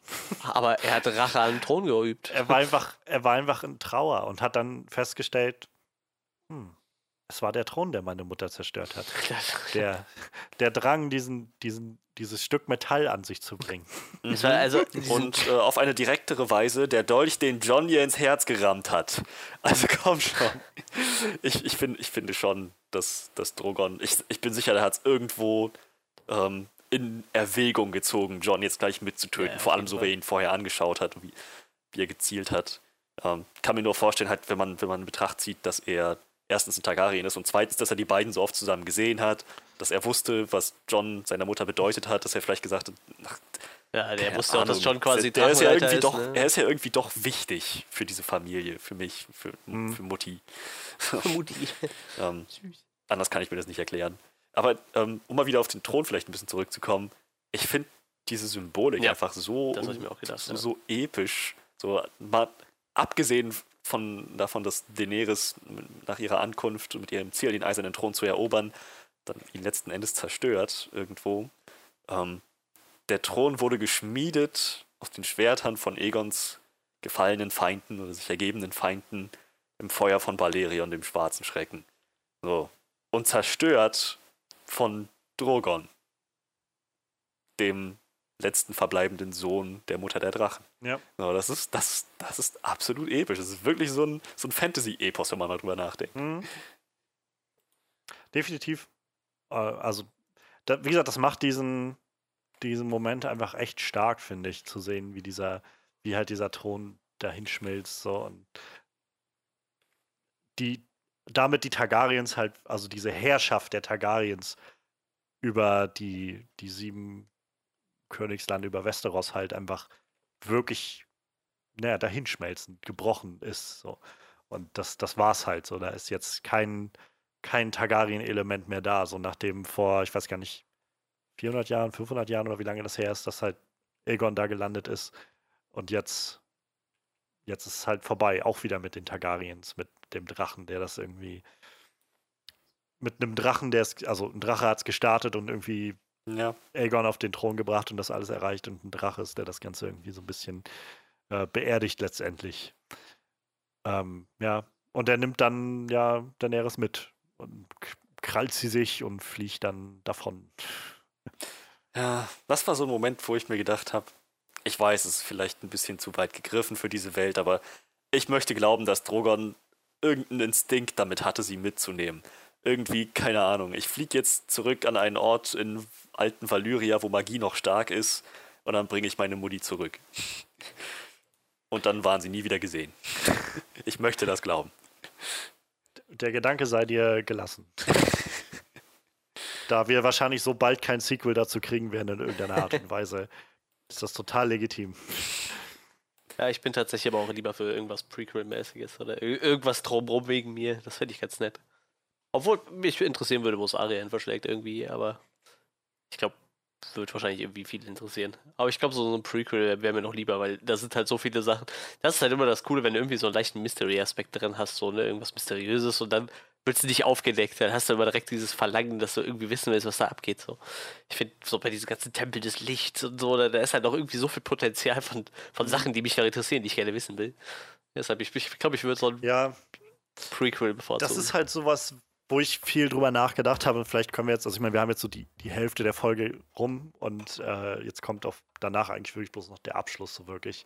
Ähm, so generell, vielleicht um das gleich nochmal einzuwerfen, so finde nach wie vor, diese Folge hat wahrscheinlich wie die meisten Folgen, die wir jetzt in dieser Staffel hatten, so das Problem, dass irgendwie, man hätte locker zwei Folgen daraus machen können. Ja. Mhm. So, hier hätte eine Folge schon enden können, also man hätte locker eine Stunde damit verbringen können und dann mit der zweiten Hälfte, die wir jetzt noch haben, irgendwie nochmal eine ganze Stunde oder so oder eineinhalb Stunden.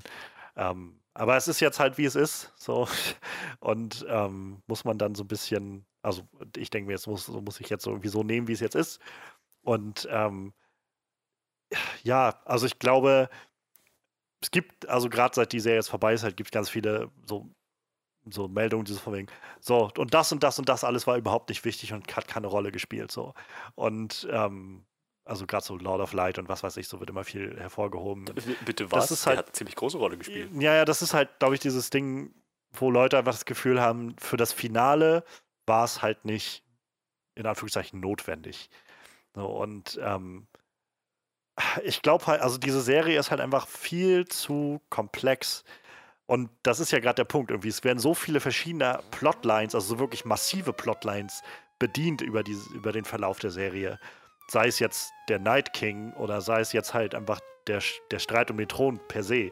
Das sind ja schon zwei Geschichten, mit denen du einfach massive Bücher füllen kannst. Und das geht jetzt auch noch ineinander über. Und ich glaube, so ein bisschen steht in vielen von uns und äh, auch irgendwo diese Erwartung drin, dass das halt zum Schluss so zusammenläuft und so beide großen Elemente irgendwie auf einmal zusammenführen und was und so, so, so ein monumentales Finale bieten. Und naja, was die Serie jetzt halt gemacht hat, war halt so Stück für Stück Dinge abzuarbeiten und andere Dinge einfach, naja, sag ich mal, unbeantwortet ja. zu lassen. So zum Beispiel die Frage nach, wie was, was ist das jetzt für ein, für ein Gottessystem? Gibt es jetzt Götter bei denen oder was? Also muss ja scheinbar irgendwie geben, sowas in der Art, aber was wollen die? Und keine Ahnung, so solche Sachen, die wir uns sicher fragen, aber die, naja, irgendwo auch nicht so relevant sind letztendlich für die Figuren.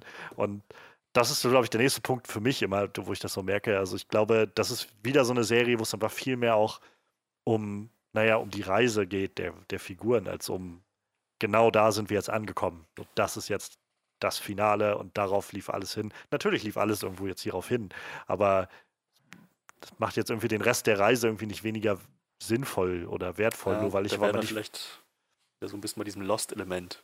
Ja. Ja, also wahrscheinlich schon. Ich habe das Lost-Finale nicht gesehen, aber das ist das, was man auf jeden Fall immer wieder Keine hört. Sorge, ich habe das Lost-Finale hat Freddy auch nicht gesehen, oder? Oh Mann, ich dachte, ich komme jetzt noch drum rum. Wir einfach, einfach schweigen darüber. Aber ja, also ich, keine Ahnung, ich, ich habe damit halt nicht so das Problem, habe ich das Gefühl, dass halt so solche Sachen unbeantwortet geblieben sind. Ähm, weil, weiß ich nicht, ob das jetzt so wichtig gewesen wäre. Da gibt es, glaube ich, genug andere Möglichkeiten, das vielleicht weiter zu erkunden. Ähm, diese, diesen Aspekt irgendwie dieser Welt weiter zu erkunden. Ja, deshalb hätte ich halt gerne diese, das war das, was ich meinte mit dem Prequel, ne? Also es sind halt so viele ja. Fragen, die mich einfach drumherum interessieren. Ich meine, das habe ich bei Lost auch heute noch so, da sind so viele Sachen unbeantwortet worden. Oder einfach noch mehr Fragen aufgeworfen worden wie diese, boah, da kriegst du diese, kaufst du extra diese DVD-Box, weil da steht so, da kommt noch ein Kurzfilm, der beantwortet noch ganz viele offene Fragen. Ja, der hat aber auch mindestens so viele aufgeworfen, so, und dann hängst du da wieder. Diese Serie ist zu Ende, du raffst halt nichts mehr. Und bei Game of Thrones ist, bei Game of Thrones ist es nicht ganz so krass. Das sind halt nur so ein paar Kleinigkeiten, wo ich halt drüber nachgedacht habe. Ich habe auch eben irgendwie noch einen Podcast gehört, der eigentlich nicht unbedingt äh, was mit, mit Game of Thrones zu tun hat. Ähm, das ist halt eher ein Podcast, der sich um äh, Social Media Shitstorms und so kümmert. Und gut, da kam halt Game of Thrones dann mit rein, weil ja doch einige die Staffel ziemlich schlecht fanden. Und die haben halt auch so ein paar Sachen aufgeworfen, wo ich äh, auch gar nicht dran gedacht hätte. So zum Beispiel diese, äh, die Bank, wo die die Schulden für die, für die Goldene Armee, glaube ich, aufgenommen haben, so, die irgendwie gesagt hat, wir, wir, wir kriegen unsere, wir treiben unsere Schulden immer ein, so, was ist aus denen geworden oder so. Einfach so Sachen, die ich schon überhaupt nicht mehr im Kopf hatte, so, aber das sind bestimmt Punkte, die irgendwie so im Hintergrund echt spannend werden, wenn man irgendwas noch was aufklären würde, ne? Oder wie gesagt, halt, was hat das mit diesem Tempel auf des Lichts auf sich und diese ganzen Fragen. Und ich bin halt echt froh, dass George R. R. Martin halt immer noch so diese Geschichtsbücher um, um Westeros rausbringt irgendwie, ne? Wie jetzt neulich dieser mhm. Targaryen-Band dann. Sowas halt, ne? Und das ist halt echt schön. Ich mag das total gerne. Das ist auch bei, ich glaube, bei Herr der Ringe mögen auch viele Leute dieses Simmerillion, was ja auch so ein bisschen alles drumherum ein bisschen erzählt und so. Und ich finde sowas echt cool, wenn man dieses ganze Universum einfach weiter ausbaut. Man muss ja nicht unbedingt bei diesen Charakteren bleiben, aber es gibt ja echt genug ja. drumherum zu erzählen. Und das wird ja wahrscheinlich mit dieser einen Prequel-Serie, die Serie, die ja schon mehr oder weniger angekündigt ist, oder wie wenigstens der Pilot jetzt in, in Produktion geht, wahrscheinlich wird das halt da der Fall sein irgendwie. Ne? Dass mhm. wir da ein bisschen was von davor erzählt bekommen. Ja, denke ich auch. Also ähm, da gibt es viel Potenzial. Und also ich äh, folge halt auch so ein paar YouTube-Channels, die halt viel sich damit auseinandersetzen, mit so Game of Thrones und der Welt von Song of Ice and Fire vor allem, halt also auch den Büchern und so. Und das ist halt so der Wahnsinn, was da für eine Grundlage gelegt wurde. So allein halt mit so einer Dynastie, aber auch so unglaublich viel rundherum an, an Welt, an Kontinenten, an verschiedenen Kulturen, die da alle etabliert wurden. Und irgendwann kommst du an den Punkt, das ist ja das, was, was, was George R. Martin immer wieder sagt, so er ist halt dieser Gärtner vom, vom Schreibstil vor allem, der halt so Samen überall pflanzt und dann halt schaut, wie sich das entwickelt. Und genau das schaffst du ja, wenn du wie so ein, so der hat ja nicht nur ein, sich ein Beet gepflanzt, der hat ja im Prinzip ein ganzes Feld ausgesät. Und dann jetzt so langsam wächst das halt alles so weit heran, dass du an allen Ecken und Enden immer weiter noch ganze Bücher rüber einfach nur ein, ein Abenteuer von irgendwem in der und der Zeitepisode schreiben könntest oder so. Und ähm, ja, also ich bin auf jeden Fall sehr froh, dass wir da wahrscheinlich noch mehr Eindrücke bekommen werden in den nächsten Jahren. Ähm, sei es jetzt durch das Prequel oder durch das, was George R. Martin noch so schreiben wird. Ähm, aber ja, also es ist halt, wie gesagt, so, dass ich jetzt auch nicht wirklich mega enttäuscht bin davon, dass das Game of Thrones Finale selbst so einige Fragen halt unbeantwortet gelassen hat. So.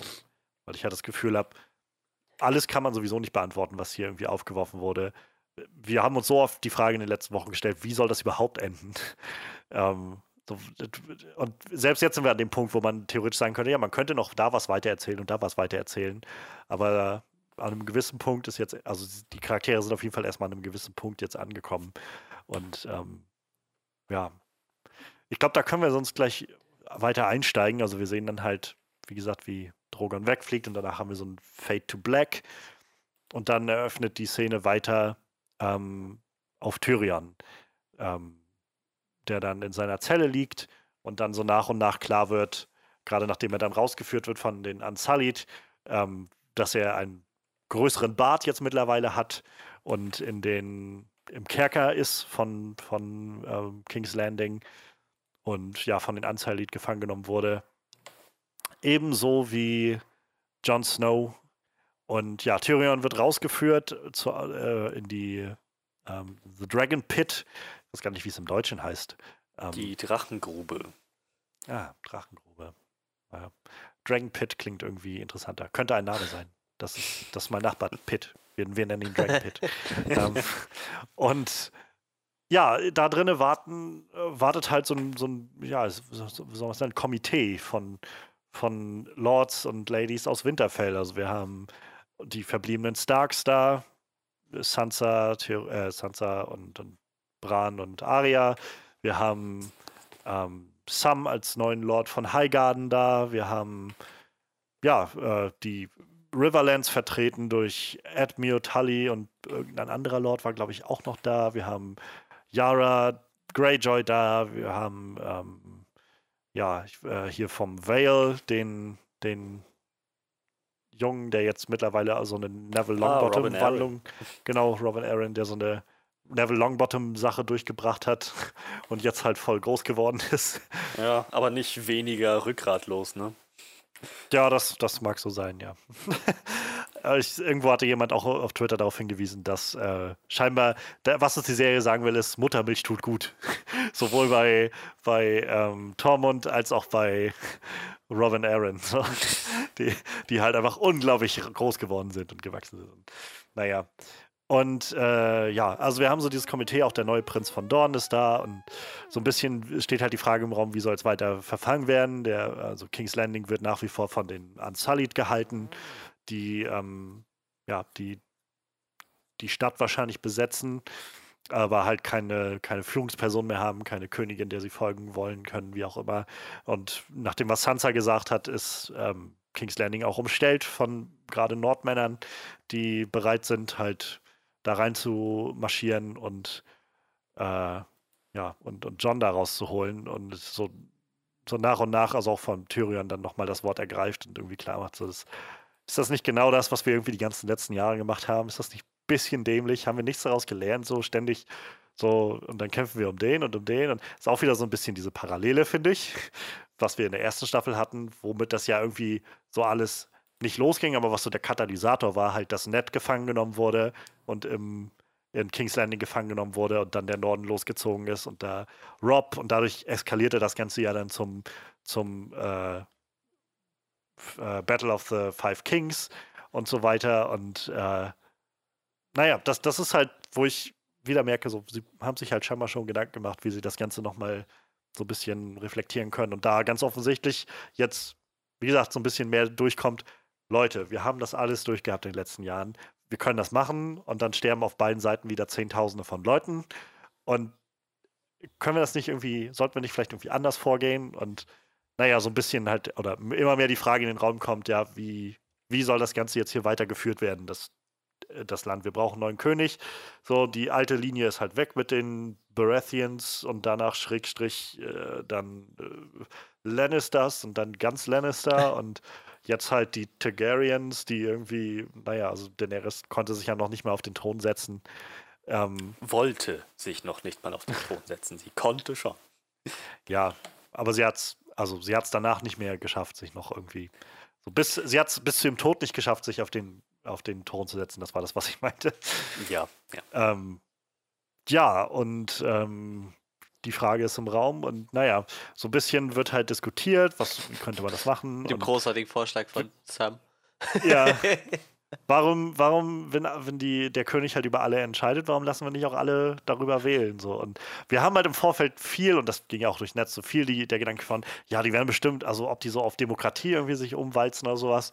Und in dem Moment war es dann aber, wo Sam aufstand und das gesagt hat, wo ich gedacht habe, oh, ich glaube, es geht mir zu weit. ich glaube, das könnte ich jetzt so nicht, das wäre mir zu dick aufgetragen. Und dann haben sie es ja halt auch quasi nochmal genauso gedreht, wie halt diese Leute wahrscheinlich reagieren würden. Halt so Feudalherren, die dann einfach sagen, ja, und als nächstes lassen wir unsere Pferde auch noch abschwimmen und das Vieh auf der Weide oder was und so. Ja, sehr großartig. Und ähm, naja, es ist dann halt Tyrion, der das, der das Wort nochmal ergreift und dann. Mit einer ähm, unglaublich.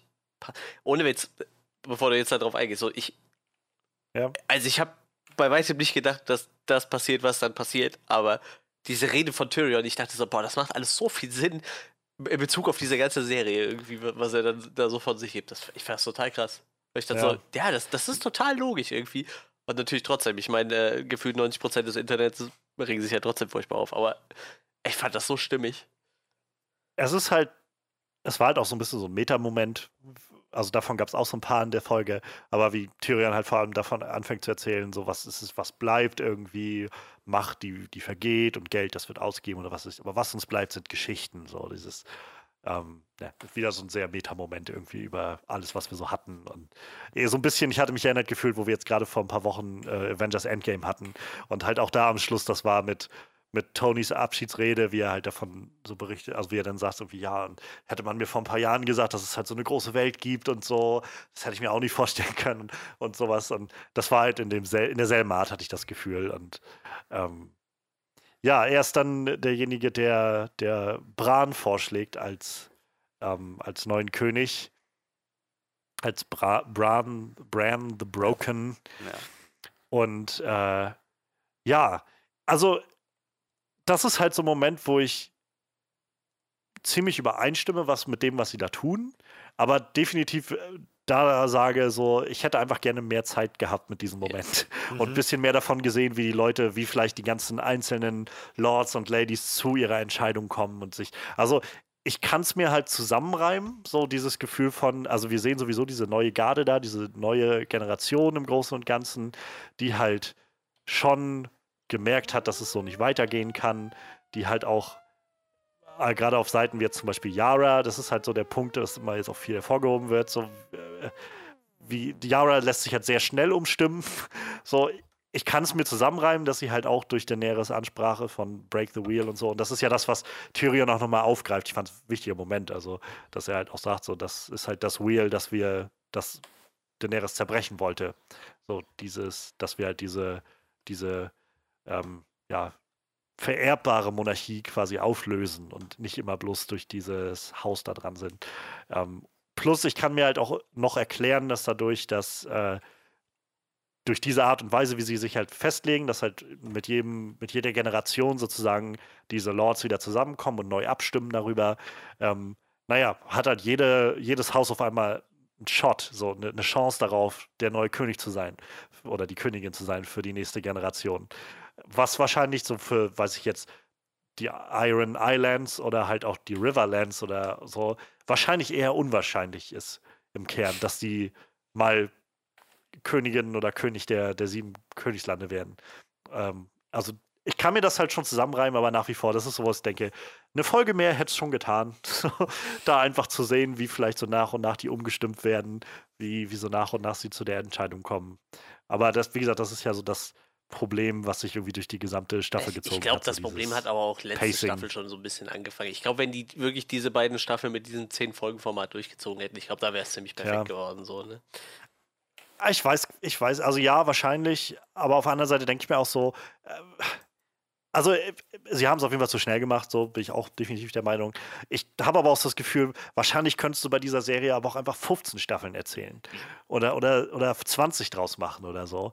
Und ich kann mir halt auch aber vorstellen, dass sie an einem gewissen Punkt gesagt haben, okay, wir müssen uns jetzt mal irgendwo eine Deadline suchen, weil diese Bücher können halt noch ewig dauern und wir können halt noch ewig weiter erzählen und, und das ins kleinste Detail und an einem gewissen Punkt müssen wir mal ankommen. Und deshalb rate ich mal, haben sie sich halt irgendwann eine, eine, Deadline gesetzt mit einem, okay, wir wollen jetzt die Geschichte langsam zum Ende bringen, halt in diesem Rahmen. Und naja, sie scheinen sich so ein bisschen bisschen verrannt zu haben damit, beziehungsweise verschätzt ist halt zu haben. ein bisschen merkwürdig so, dass du halt irgendwann sagst so, ja, wir machen jetzt einfach die Staffel mit weniger Folgen so, ne? Weil, also ich gehe mal schwer davon aus, das war halt keine Idee von HBO so, die werden halt gesagt haben, die wollten vielleicht auch sogar mehr Staffeln, weiß ich nicht. Ich meine, für HBO ist das eine Goldgrube, wenn man ehrlich ist. Aber wie gesagt, aber wenn man dann sagt, okay, wir, wir ziehen das jetzt auf acht Staffeln und dann ist es auch gut so, warum man dann auf einmal sagt, ja, wir machen jetzt noch sieben Folgen, wir machen jetzt nur noch sechs. Also ich gehe jetzt nicht davon aus, dass HBO den den Geldhahn zugedreht hätte. Ich glaube, dafür läuft die Serie zu gut und also klar, irgendwo die Deadline, ich weiß nicht, vielleicht äh, hatten sie halt schon auch im Hinterkopf, dass halt noch was, äh, nächstes großes Projekt ansteht, was ja nur einmal Fakt ist, aber ich glaube trotzdem, sie hätten es schon noch auf diese zehn Folgen hochdrücken können, so, ne? Klar, da ist halt auch wieder ein bisschen mehr Arbeit dran und so, aber ich meine, wenn du so ein Monsterprojekt anfängst, dann irgendwie, dann sollte man es vielleicht auch so äh, irgendwie richtig zu Ende führen irgendwie, ne? Weil ich, ich gehe mal davon aus, sie werden jetzt noch jahrelang sich anhören müssen, warum habt ihr das nicht einfach mit mehr Folgen erzählt, so, dann wäre es halt perfekt gewesen, so, ne? Ich meine, ich gehöre halt ja. auch zu der Fraktion, die sagt, die, die Serie ist halt gut, so wie sie ist, aber ich, ich stimme halt auch überein bei allen, die sagen, das Pacing stimmt halt nicht so wirklich und mehr Folgen hätten der Serie definitiv gut getan, ne? Tja, also wie gesagt, ich, ich stimme mich halt auch überein.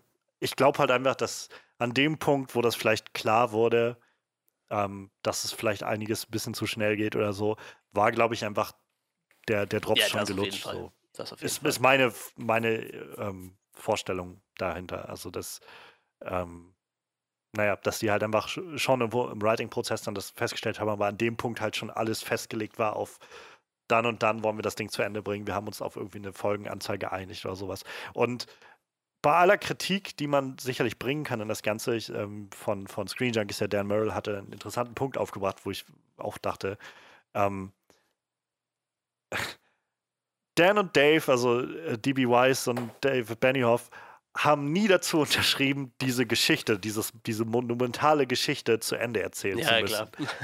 Als die halt angefangen haben, also 2011 ging die Serie los, das heißt, da werden die sich 2009 oder so mit George R. Martin getroffen haben da stand halt eigentlich noch in den, im Raum, ja, ja. dass ja das, ich glaube, das vierte Buch gerade rausgekommen war oder rauskommen sollte.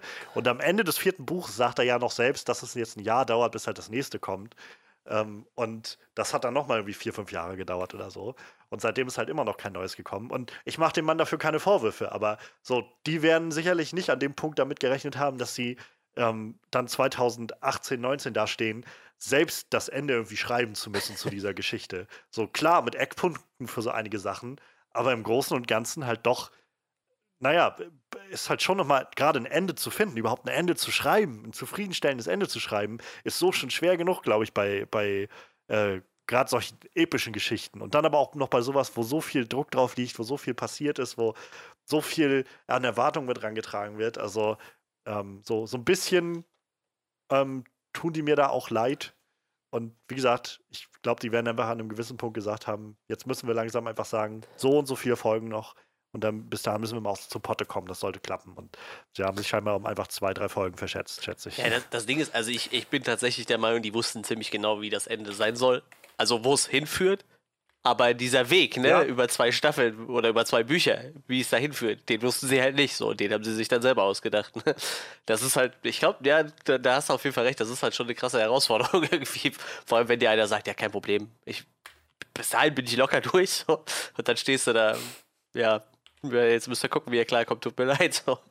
Das ist schon, das ist schon krass. Ja, er ist halt wie gesagt, mir tun halt, also mir tun halt auch einfach die beiden leid. Ganz ehrlich, weil selbst wenn du halt, sag ich mal, selbst wenn du halt völlig unzufrieden bist mit ähm, dieser ganzen Geschichte, wie sie ausgegangen ist, wenn du das Gefühl hast, sie haben das Writing vor die Wand gefahren und so weiter. Mal ganz davon ab, dass es immer noch dieselben Autoren sind, die die letzten sieben Staffeln geschrieben haben. Ähm, wo ich halt auch denke, Adaptionen, also ich, ich würde gerne sehen, dass die Leute, die das Gefühl haben von, ja, die hatten ja die Bücher von George R. Martin. Ja, dann klar, dann, wenn das so einfach ist, das, du nimmst ja einfach nur das Buch und dann, dann gehst du einfach zu deinem Set und dann, dann fängst halt an so.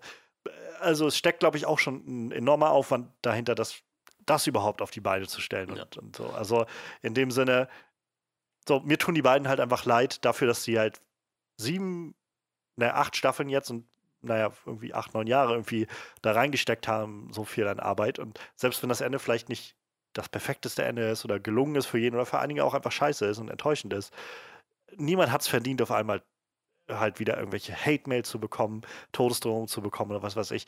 Todesdrohung. Naja, da, also das gibt es ja sicherlich immer irgendwie bei Sachen, aber es ist trotzdem einfach völlig übertrieben.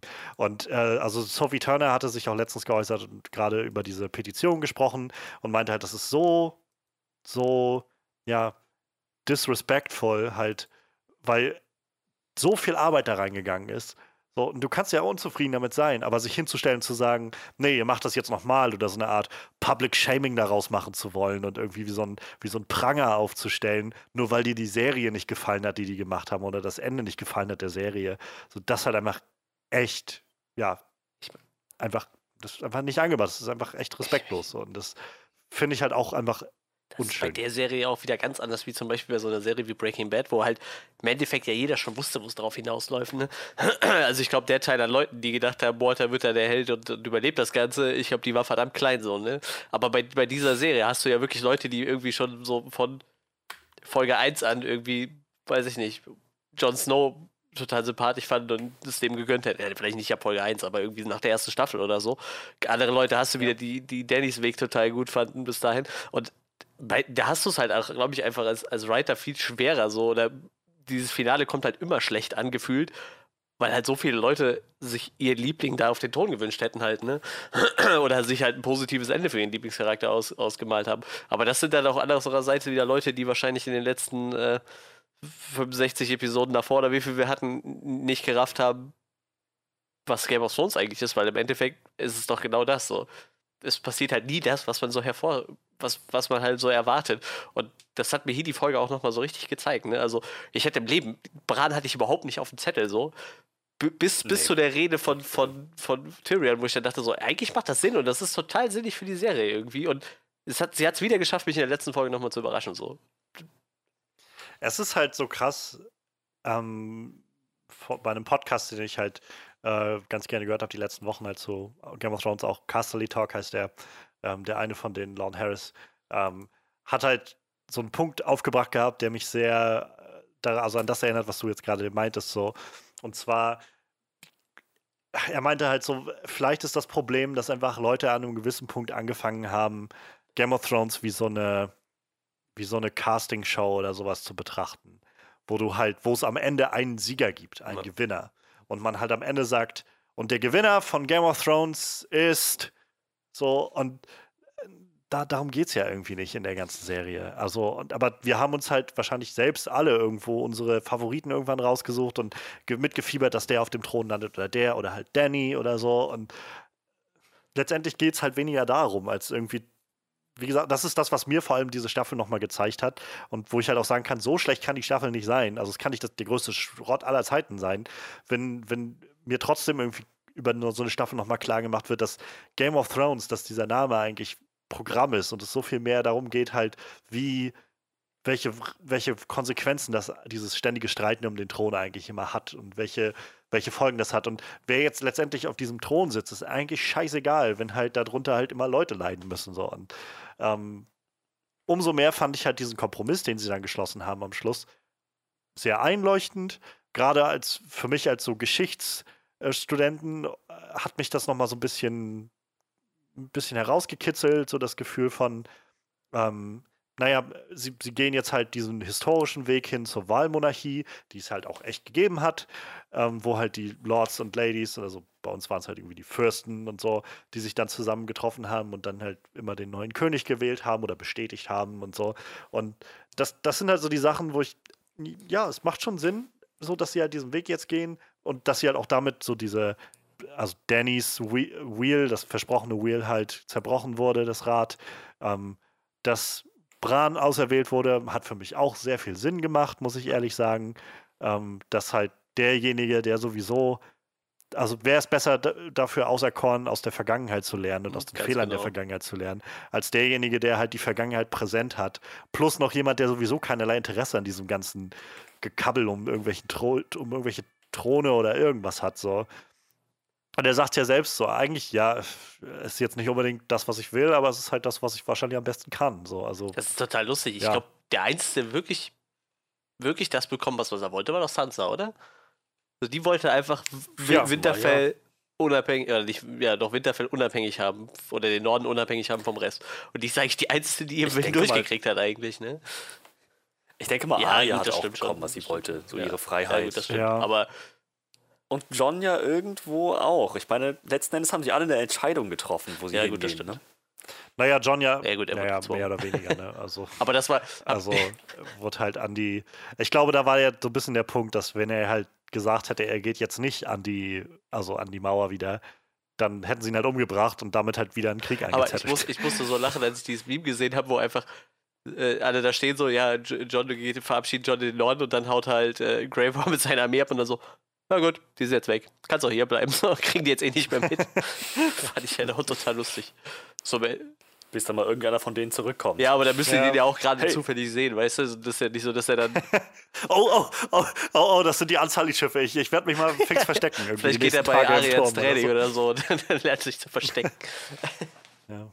Ich glaube halt, also wir springen, glaube ich, schon so ein bisschen gerade noch vor, so zu dem, äh, zu dem was die dann nachher alle kriegen. Aber so, ich, ich glaube halt, alle kriegen halt schon irgendwo was, was raus aus ihrem, aus ihren Entscheidungen und aus dem Ende. Also gerade die Starks, um die es ja irgendwie dann noch am Ende geht.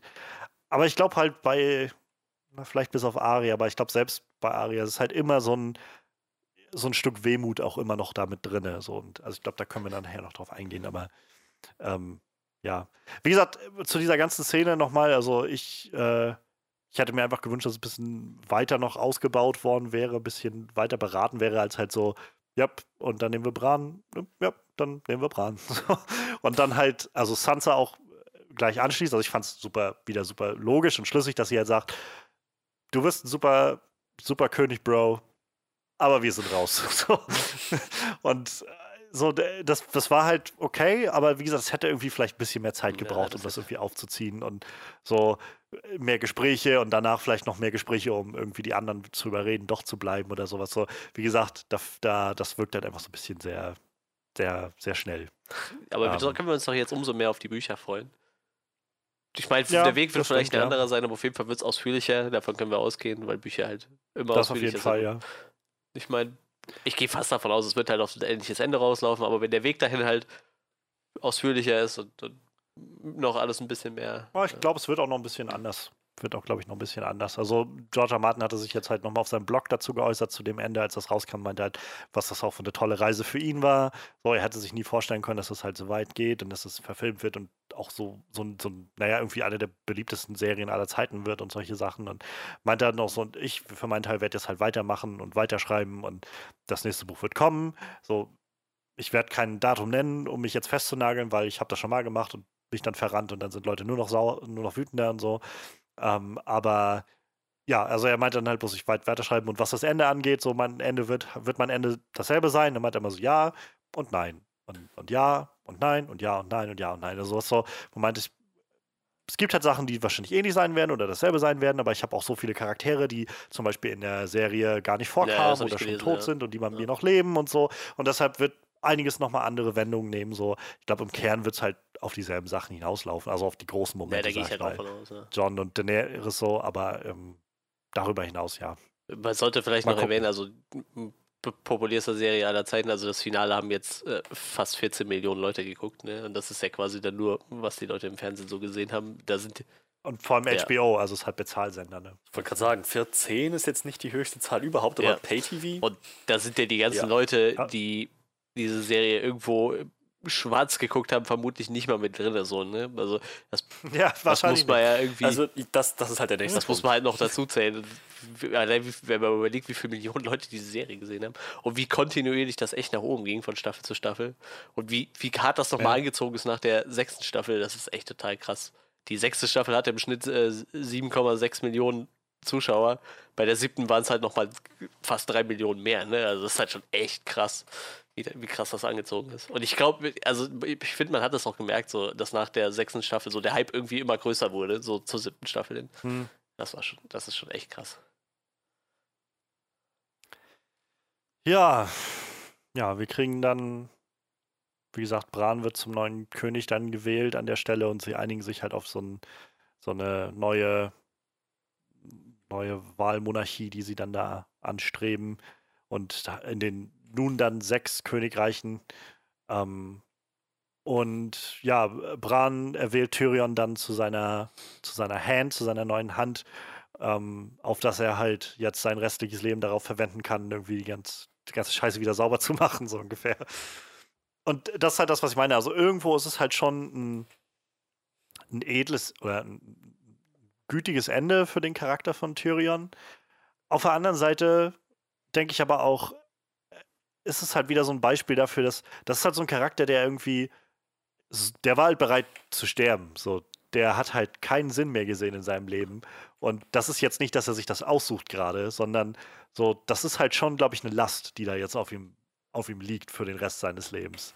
So, damit auch mit leben zu müssen, mit allem, was er so gemacht hat, gerade in den letzten Staffeln, so, dass er sich jetzt sein, den Tod auch seiner Schwester und seines Bruders immer wieder ähm, vor Augen führen wird und irgendwie sich selbst anlasten wird, so dass er halt die Zerstörung von King's Landing irgendwo auch auf seine Kappe zählen wird. Also so, es gibt halt, also es gab halt so ein bisschen die Reaktion, so ja, es ist doch alles gut ausgegangen für die alle so. Und ich, ja, zu einem gewissen Punkt schon, klar. Ich meine, wer überlebt hat, hat überhaupt schon Glück gehabt bei dieser Serie irgendwie. Aber so, ich finde halt, es steckt schon noch für diese Charaktere immer so ein bisschen drin, so die, die sind jetzt halt nicht so happy, Friede, Freude, Eierkuchenende, so, sondern da kommt jetzt noch einfach ein Leben voll mit, mit Last so auf die zu, so mit einfach persönlicher Last. Ja, das war irgendwie zweimal lebenslänglich, wenn man mal ehrlich ist. Ne? Einmal, einmal John lebenslänglich und Tyrion auch Ja. lebenslänglich. Aber wieder nicht gut für Bran eigentlich auch, aber ich glaube, der kommt da noch am besten mit klar. So. Ich, glaub, ich, der hat die Sinnhaftigkeit von seiner Rolle verstanden. Obwohl halt, ich, ich glaube, ich, Ja. Also Davos würde ich noch ziemlich hoch einsetzen als, als eine gute Hand, so, aber ich glaube, Der aber ich glaube, ja- Tyrion ist ja. halt einfach der beste Mann für den Job. So. Und das ist halt leider auch so. Ja, vor allem haben sie halt, und das sehen wir dann als, mit als nächstes, sie haben halt einfach echt ein gutes, also einen guten Rat zusammengefunden, so an, an Leuten, so die, die halt irgendwie mit, ein- sich mit einbringen können. Aber ich glaube, noch einen Schritt zurück, wir sehen halt noch den Abschied von äh, Tyrion und John. Also Tyrion kommt ihn ja dann nochmal besuchen in der, in der Zelle Und ähm, so, sie verabschieden sich dann auch mit, damit, dass er jetzt dann zur, zur Nightwatch ge gehen wird und so. Ähm, und es gibt nochmal so einen Moment, der wieder aus der Meta ist. Und zwar sagt John dann halt irgendwie sowas wie, wie ist es gelaufen oder so? Und Tyrion sagt halt, keiner ist zufrieden. Also wahrscheinlich ein guter Kompromiss. Ja, naja. ja, und ähm, auch da, wie gesagt, das war nochmal so, keine Ahnung, ich meine, Tyrion und John sind halt so mit, also so Favorites, so glaube ich, von vielen und halt so von Anfang an. Und wie gesagt, gerade auch wieder so diese am Anfang zu sehen, wie sie sich halt begegnen, wie sie zusammen dann nachher auch auf der Mauer stehen und so und, und jetzt dann so voneinander Abschied nehmen, so wahrscheinlich wirklich zum letzten Mal. Ähm, das, ja, fand ich auch nochmal sehr, sehr bewegend. Und da wieder sich vor Augen zu führen, wie weit die sich halt verändert haben, alle. Also. Was?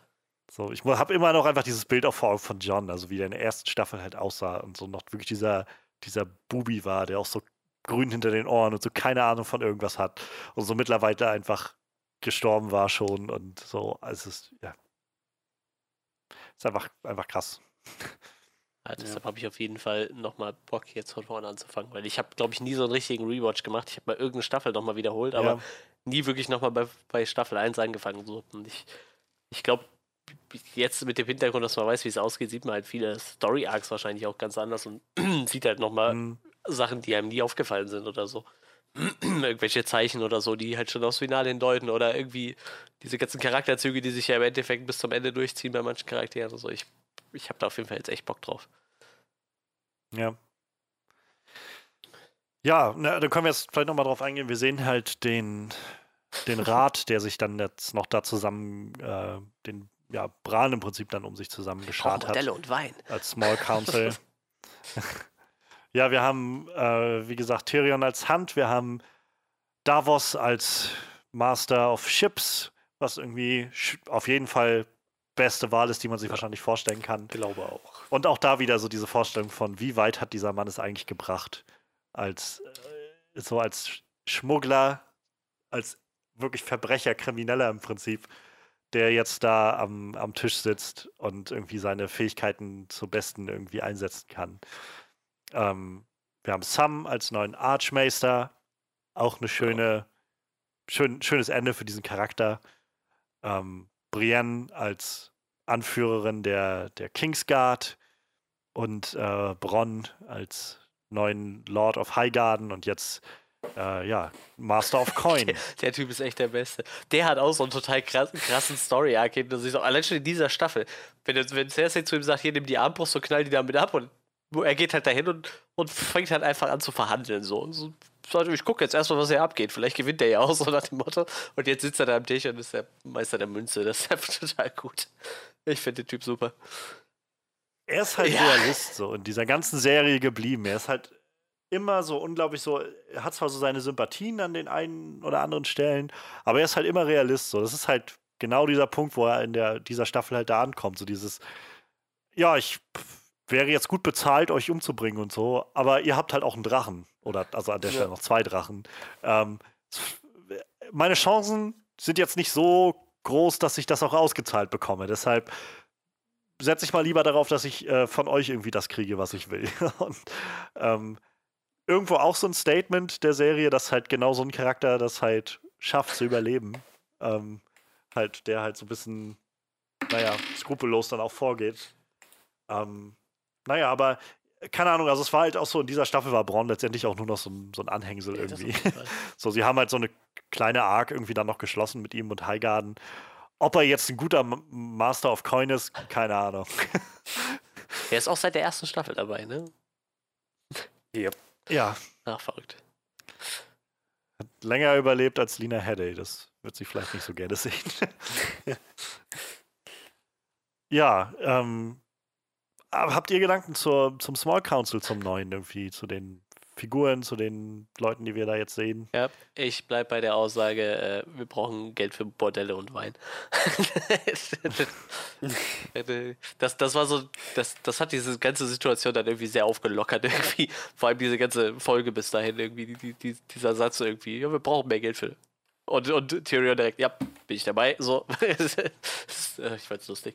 Und dann die, die äh, Leute, die ein bisschen, äh, die halt kein Interesse an Bordellen und Wein haben, die dann versuchen, ja, vielleicht so haben wir irgendwie andere Sachen, die vielleicht wichtiger sind. Hm. Ich, ich glaube, die haben schon, also von den Leuten, die noch da waren, die besten für ihre Jobs ausgesucht wahrscheinlich. Gut, bei Bronn bin ich mir nicht so sicher, aber wenn er jetzt das ganze Geld. Der ist irgendwie ja, da Wenn er jetzt das ganze Geld für Wein und Bordelle ausgibt, dann wird das vielleicht schwierig. Aber ja, ich, ich bin, ja. ich finde, ich find, das ist eine nette Kombo. ich bin der Gott der Titten und des Weins. Ich werde mir zu Ehren einen Schrein errichten. Ach ja, Staffel 3. Ähm, ja, was, was denke ich? Ich denke, Bran wird ein guter König. Definitiv. Tyrion als Hand wird die Möglichkeit kriegen, seine Fehler wieder auszubessern. Und ich finde es schön, dass Bran ihn als Hand gewählt hat. So entgegen, also klar, irgendwo wegen der Fehler, die er gemacht hat, die er jetzt ausbessern kann. Aber auch, weil er einfach weiß, dass Tyrion prinzipiell cleverer Typ ist und in der Lage ist, eine gute Hand zu sein. Und das vielleicht auch nochmal so an die Zuschauer irgendwie das rüberzubringen. Und halt um, ähm, mittlerweile auch sehr zuverlässig und so, so prinzipientreu irgendwie. Ja, ja, das ja. ist halt auch krass, so diese Reise, die, also wo man überlegt, wie er anfängt, irgendwie als so rumhurender Typ. er hat jetzt, glaube ich, ähnlich wie Varys so das Interesse des Reiches im Sinn. Ja. Um, ähm, wahrscheinlich auch durch Varys, denke ich mal, so durch seinen Ja, Einfluss. ja, wa wahrscheinlich. Höchstwahrscheinlich. Und ja, das, also das, das wird, das war sicherlich eine gute Entscheidung. Sam als Archmeister ist ja im Prinzip dazu geboren worden. Mhm. Ähm, wie er jetzt seine Links der Kette ge geschmiedet hat, äh, sei mal dahingestellt. ähm, und auch, auch Brienne als Königsgarde. Und oh, ja. ich glaube, wir sollten die Szene nicht überspringen, wo sie ja, die Seiten ja, des äh, Buchs in der Königsgarde über Jamie Lannister ausfüllt. Definitiv, ja. Das war, das war echt ein starker Moment, den, der irgendwie seit Staffel 4 schon so vorbereitet wird mit Jamie, der das alles auf sich nimmt und dann Brienne, die das für ihn zu Ende bringt, weil sie, naja, weil sie weiß, was er für ein Mann war am Ende, für ein Charakter. Ja. Und dass er das verdient hat. Ja, das halt, also das letzte, was ja irgendwie bei ihm drin stand, war so ein, so, und der, er ist halt der Kingslayer. Und jetzt endet halt sein Eintrag, der irgendwie über zwei Seiten reicht oder so, jetzt mit halt, er starb für seine ja. Königin. Ja. Das halt, das halt, und aber auch diese ganze Szene, so ist ohne Dialog, es ist alles, oder Monolog, es ist halt wirklich bloß Brienne und Gwendolyn Christie, die das mit ihrem Gesicht einfach so transportiert und ähm, ja, auch einfach nochmal so, also Jamie hat halt auch so viel einfach gemacht in den letzten Staffeln. Das war halt so wirklich ein Epilog für, für Jamie nochmal, der jetzt nun wirklich schon tot ist. Und ähm, ja, es war sehr emotional, das mit anzusehen. Und halt auch darüber hinaus halt Brienne, die, die es auch so verdient hat, halt jetzt die, die Anführerin der, der Kingsguard zu sein. Oh ja. Auf jeden Fall. Da habe ich gelesen gehabt, wo ich wieder so das Gefühl hatte, also bei aller Kritik, die man halt üben kann an der Serie und die ist halt auch sicher mannigfaltig an, an einigen Stellen, aber so, wo ich dann denke, manche Leute werfen halt den Begriff Bad Writing einfach immer so in der Gegend rum, weil es war dann so ein, ähm, das hatte jemand geschrieben gehabt, so mit einem, ähm, ja, ich hatte halt, ähm, als Brienne das Buch aufschlägt, so, ich wollte sehen, dass Brienne halt da quasi ein, anfängt, ihre ganzen ähm, ihre ganzen äh, ja, ja, Errungenschaften und, und Leistungen irgendwie einzutragen. Aber stattdessen trägt sie das für Jamie ein, so ungefähr. Wo, also glaube ich, so der Punkt so ein bisschen für die Person war so ein Ja. Und letztendlich geht es so darum, dass, dass sie halt dem, dem Kerl irgendwie huldigt oder sowas und sie halt leer ausgeht. Und dann war der Tweet, den sie darauf gemacht hat, ähm, ja, ich wurde jetzt mehrfach darauf hingewiesen, dass sie halt ähm, jetzt scheinbar die, die Anführerin dieser Königsgarde ist und so. Aber tut mir leid, wenn ich das nur verstehe, wenn ich Buchleserin bin, dann ist das Bad Writing. So, wo ich gedacht habe, wie oft wurde das in der Serie irgendwie aufgebracht, dass das halt der, der, die Anführerin der Kingsguard genau diese Uniform tragen, dass die diejenigen sind, die das in dieses Buch eintragen und so, diese ganzen Sachen. So, das ist halt, wo ich dann denke, es gibt sicher Momente, wo man das, wo man sagen kann, das Writing war jetzt nicht ganz sauber oder zu schnell oder so.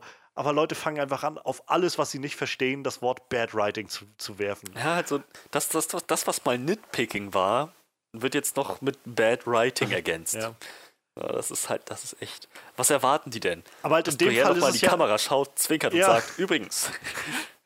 So, das zeigt so auf so ein, so ein Schild, was sie irgendwie an ihre Brust geheftet hat, wo so draufsteht, Lord Commander of the Kingsguard oder sowas, ja. Das ist so ein, so ein, ja, das ist halt genau das, was ich meine. Also ich meine, das ist ja nicht mal Nitpicking, das ist ja einfach nur, es ist ja wirklich etabliert worden in der Serie. Ja, So. wirklich. Und man musste ja bloß ihre Uniform sehen und also ihre, ihre Rüstung sehen und so wusste sofort, was sie da jetzt für eine Position inne hat. Aber naja, what, whatever. Ja, damit, ja, sie sehen dann halt quasi, wie der Rat sich noch so, also wie die alle so am Diskutieren sind und so langsam so die Kamera rausfadet und man so sieht, wie die weiter miteinander streiten und so. Es hat halt auch so ein bisschen so eine, so eine leichte Note, das zu sehen.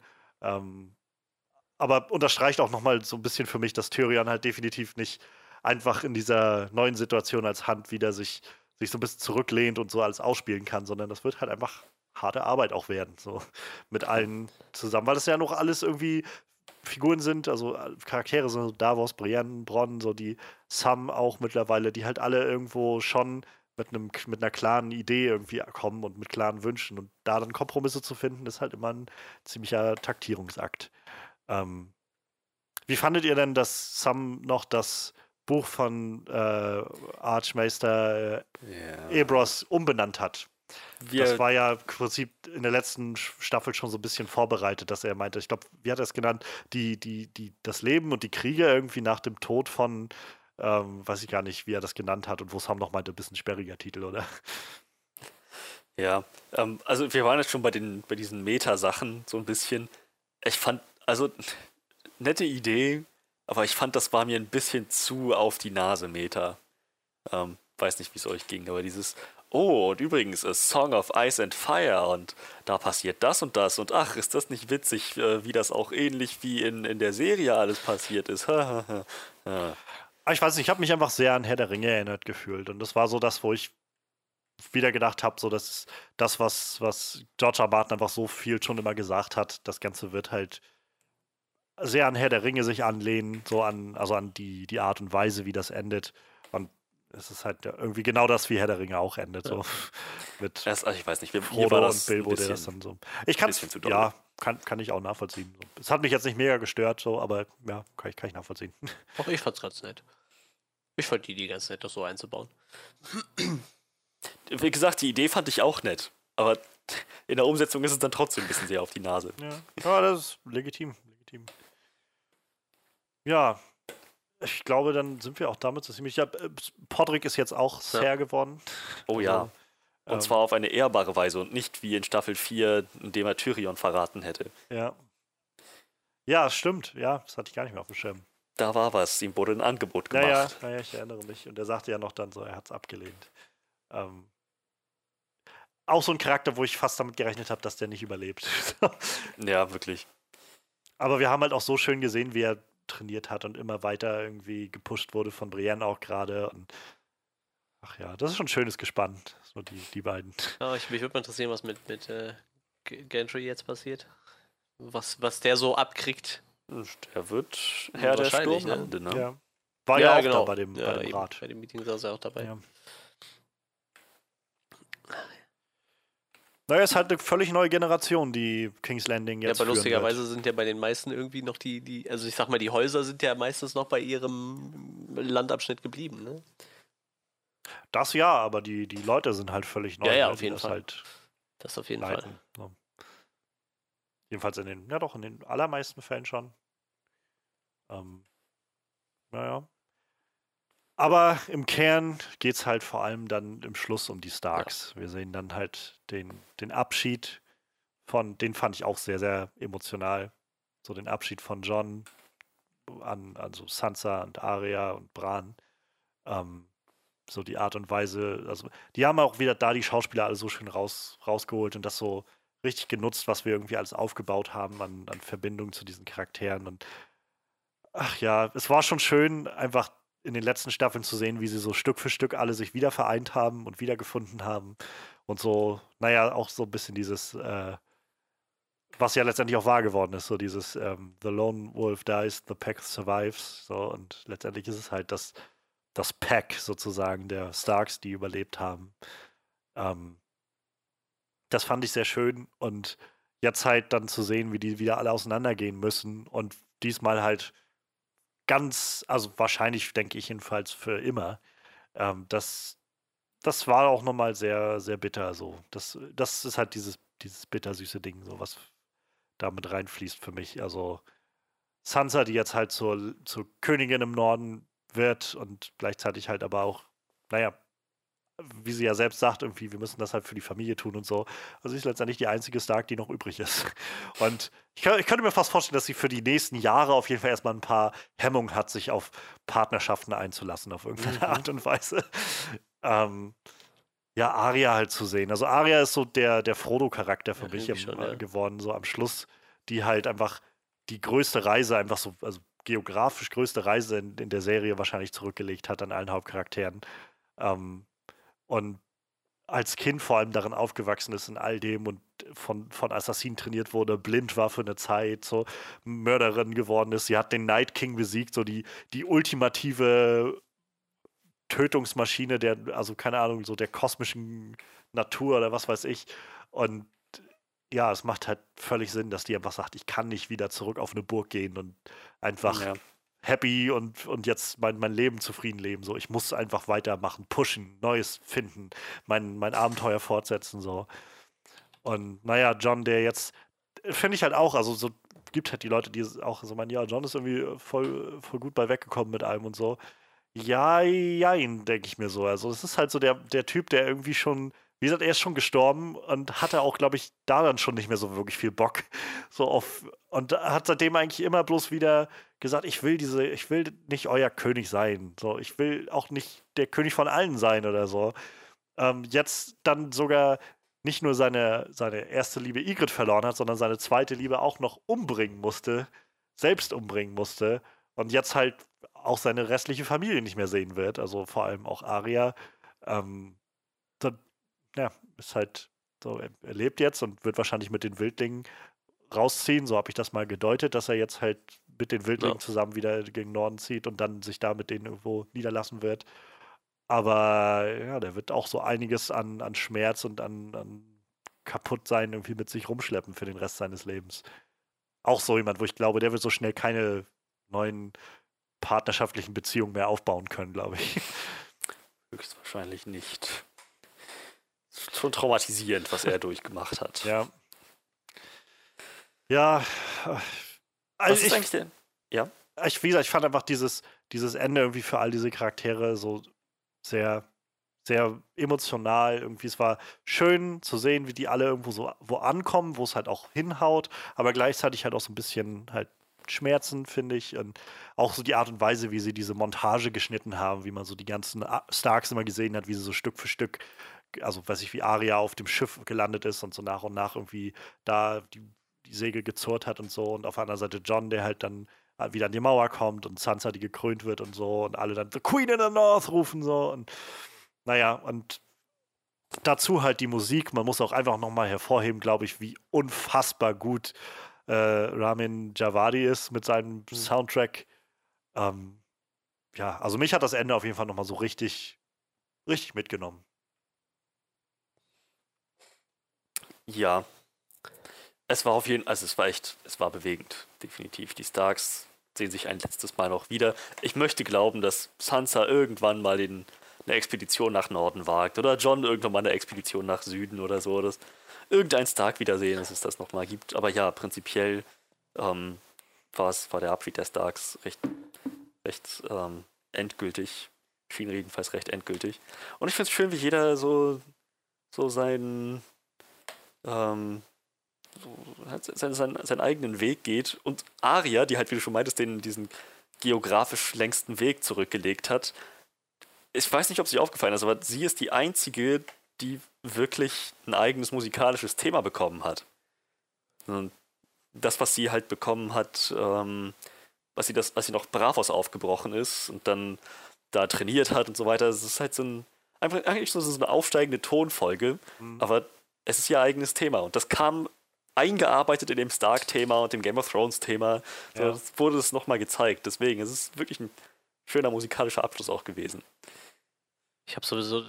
Ja, was? Es ist halt sorry. viel, viel Detailliebe da drin. Also.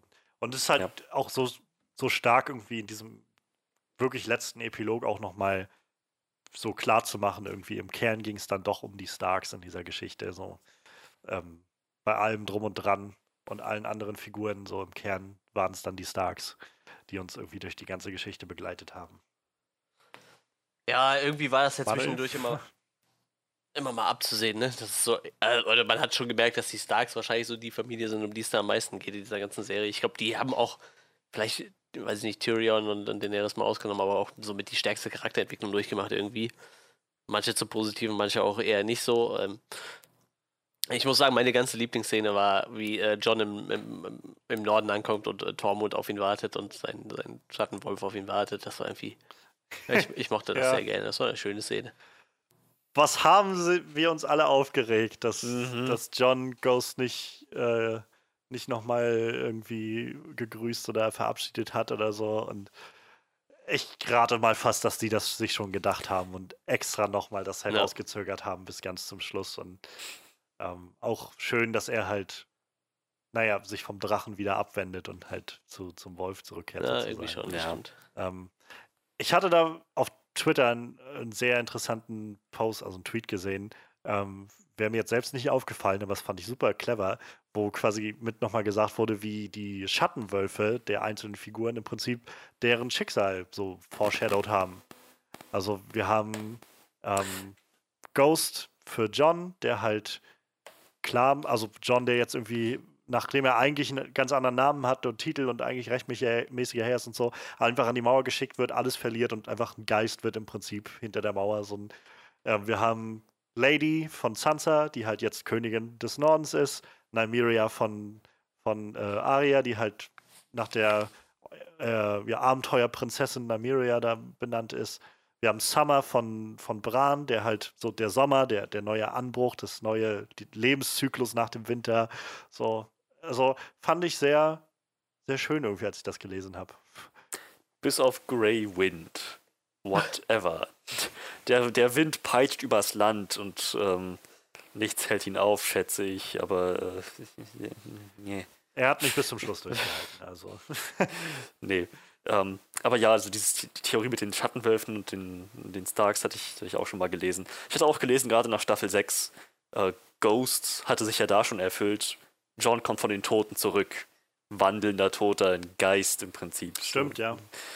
Könnte man Ist, war so das eigentlich lesen. der Einzige, der überlebt hat von diesen Hunden? Von diesen Schattenwölfen?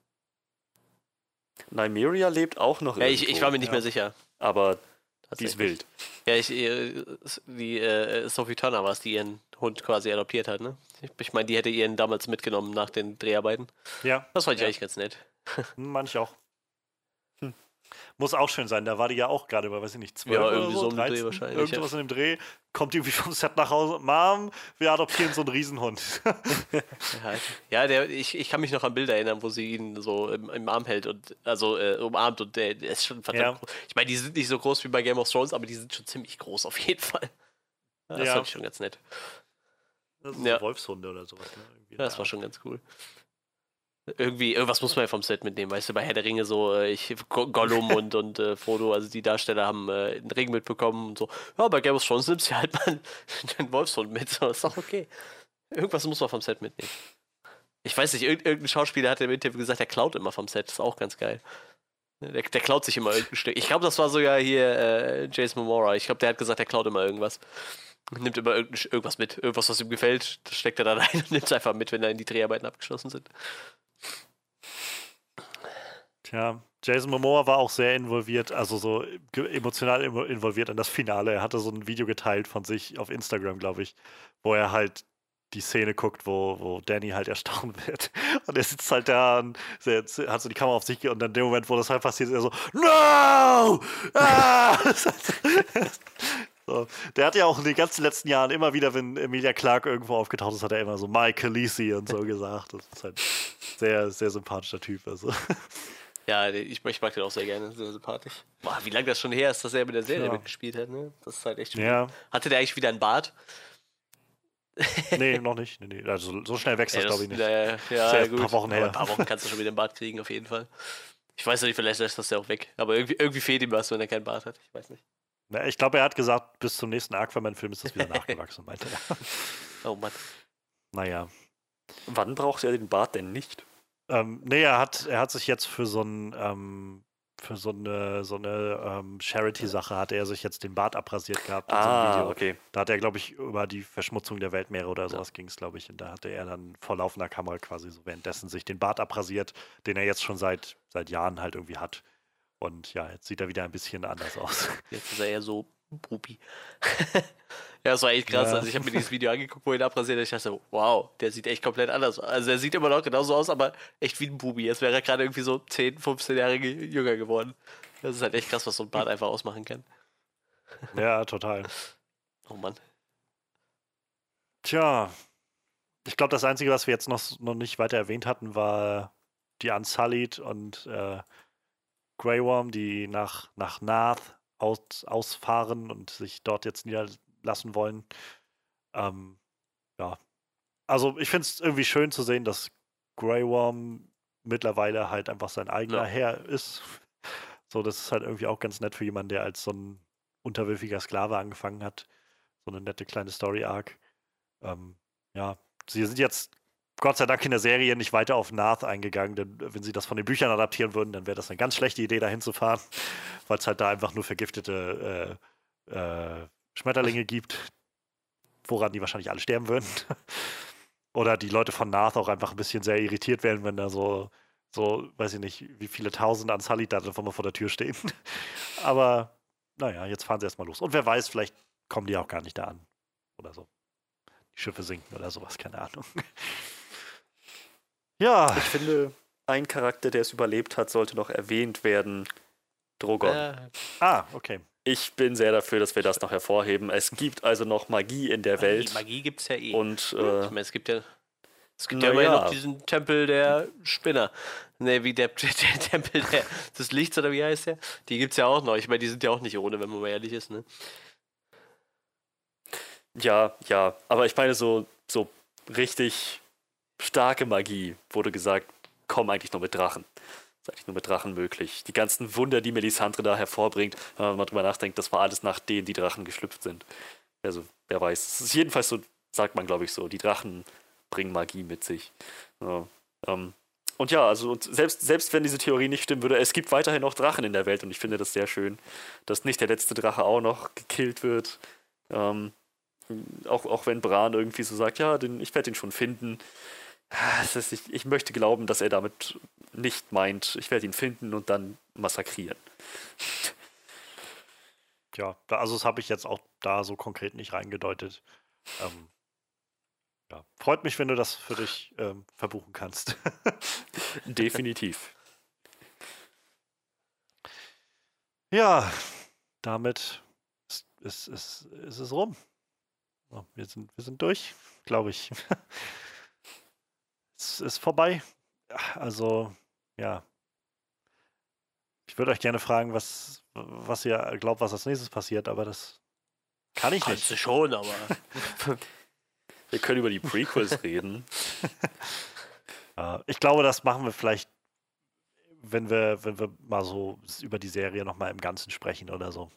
Würde ich raten, also dass wir dann mal so nochmal ein bisschen konkreter werden. Wir haben jetzt ja auch nur schon gut zwei Stunden voll über die Folge geredet. Und ähm, ich habe ja, also ich, der Plan ist ja immer noch so ein bisschen, dass wir nochmal René dazu holen ähm, und vielleicht dann da mit dem nochmal eine, eine große Runde haben können, über Game of Thrones reden, über die Serie an sich. So und vielleicht, wo die Prequels hingehen können, ist auf jeden Fall eine gute, gute Idee, dahin mal zu gucken. Vielleicht auch so, ähm, ob wir, also was wir vielleicht an, an ähnlichen Sachen kennen oder vielleicht uns wünschen würden oder sowas. Mal gucken, wo, was wir noch machen können. Aber ich glaube, so insgesamt ist erstmal alles irgendwie gesagt, oder? Also was habt ihr noch so abschließende Gedanken zu Game of Thrones? Ich gucke so? mir gerade die ganze Zeit so nebenbei ein bisschen auf Instagram die, die Accounts von den Schauspielern an und wo man einfach merkt, wie, wie diese Leute halt über so ein Riesenprojekt zusammengewachsen sind. Das ist wahrscheinlich ähnlich wie bei, bei Aven Avengers irgendwie, ne? Wenn da so viele Leute so für über so einen langen Zeitraum miteinander arbeiten irgendwie. Und hast du so ein Bild, das hat Ja. die Media Clarke vor äh, irgendwann im Mai gepostet.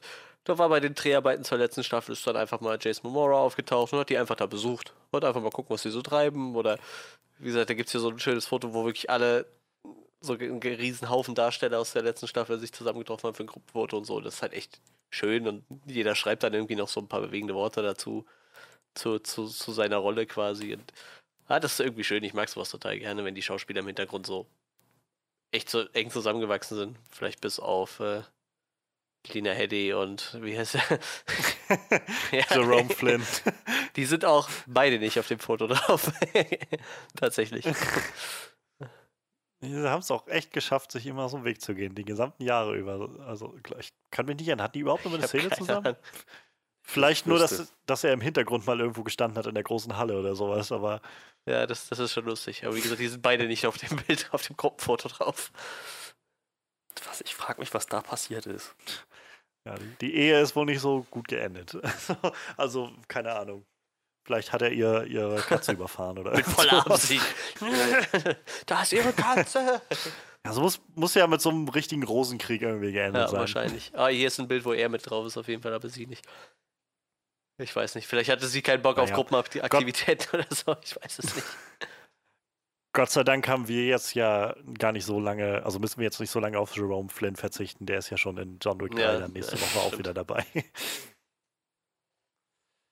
ja, also ich muss sagen, mir, vielleicht um das für mich mal so abschließend zu sagen, so ich, ich merke, dass ich so ein bisschen also ich habe jetzt noch ein paar Tage gebraucht, um das auch so wirklich so sacken zu lassen, was da alles passiert ist und auch so sacken zu lassen, dass die Serie jetzt halt rum ist. Und wir haben es am Anfang gesagt, so, es ist halt irgendwie schon ein Event gewesen, das immer zu schauen, zusammenzuschauen auch und so diesen, diesen Gesprächsstoff darüber zu haben. Und den werden wir sicherlich auch noch über viele andere Sachen haben. Also ich meine, nichts anderes machen wir hier in diesem Podcast seit drei Jahren.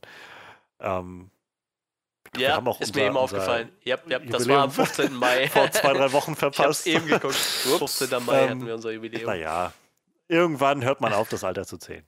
Ähm, ja, und keine Ahnung, aber ich fand, Game of Thrones hat halt schon irgendwie Leute zusammengebracht und, und immer wieder auch Spekulationsansätze gebracht und es war einfach immer, immer eine spannende Geschichte und ich, ja, es wird mir schwerfallen, glaube ich, jetzt noch, also irgendwas zu finden, was so dieses, diesen Standard. Ich rede jetzt gar nicht mal so sehr von irgendwie epischer Fantasy-Serie oder sowas.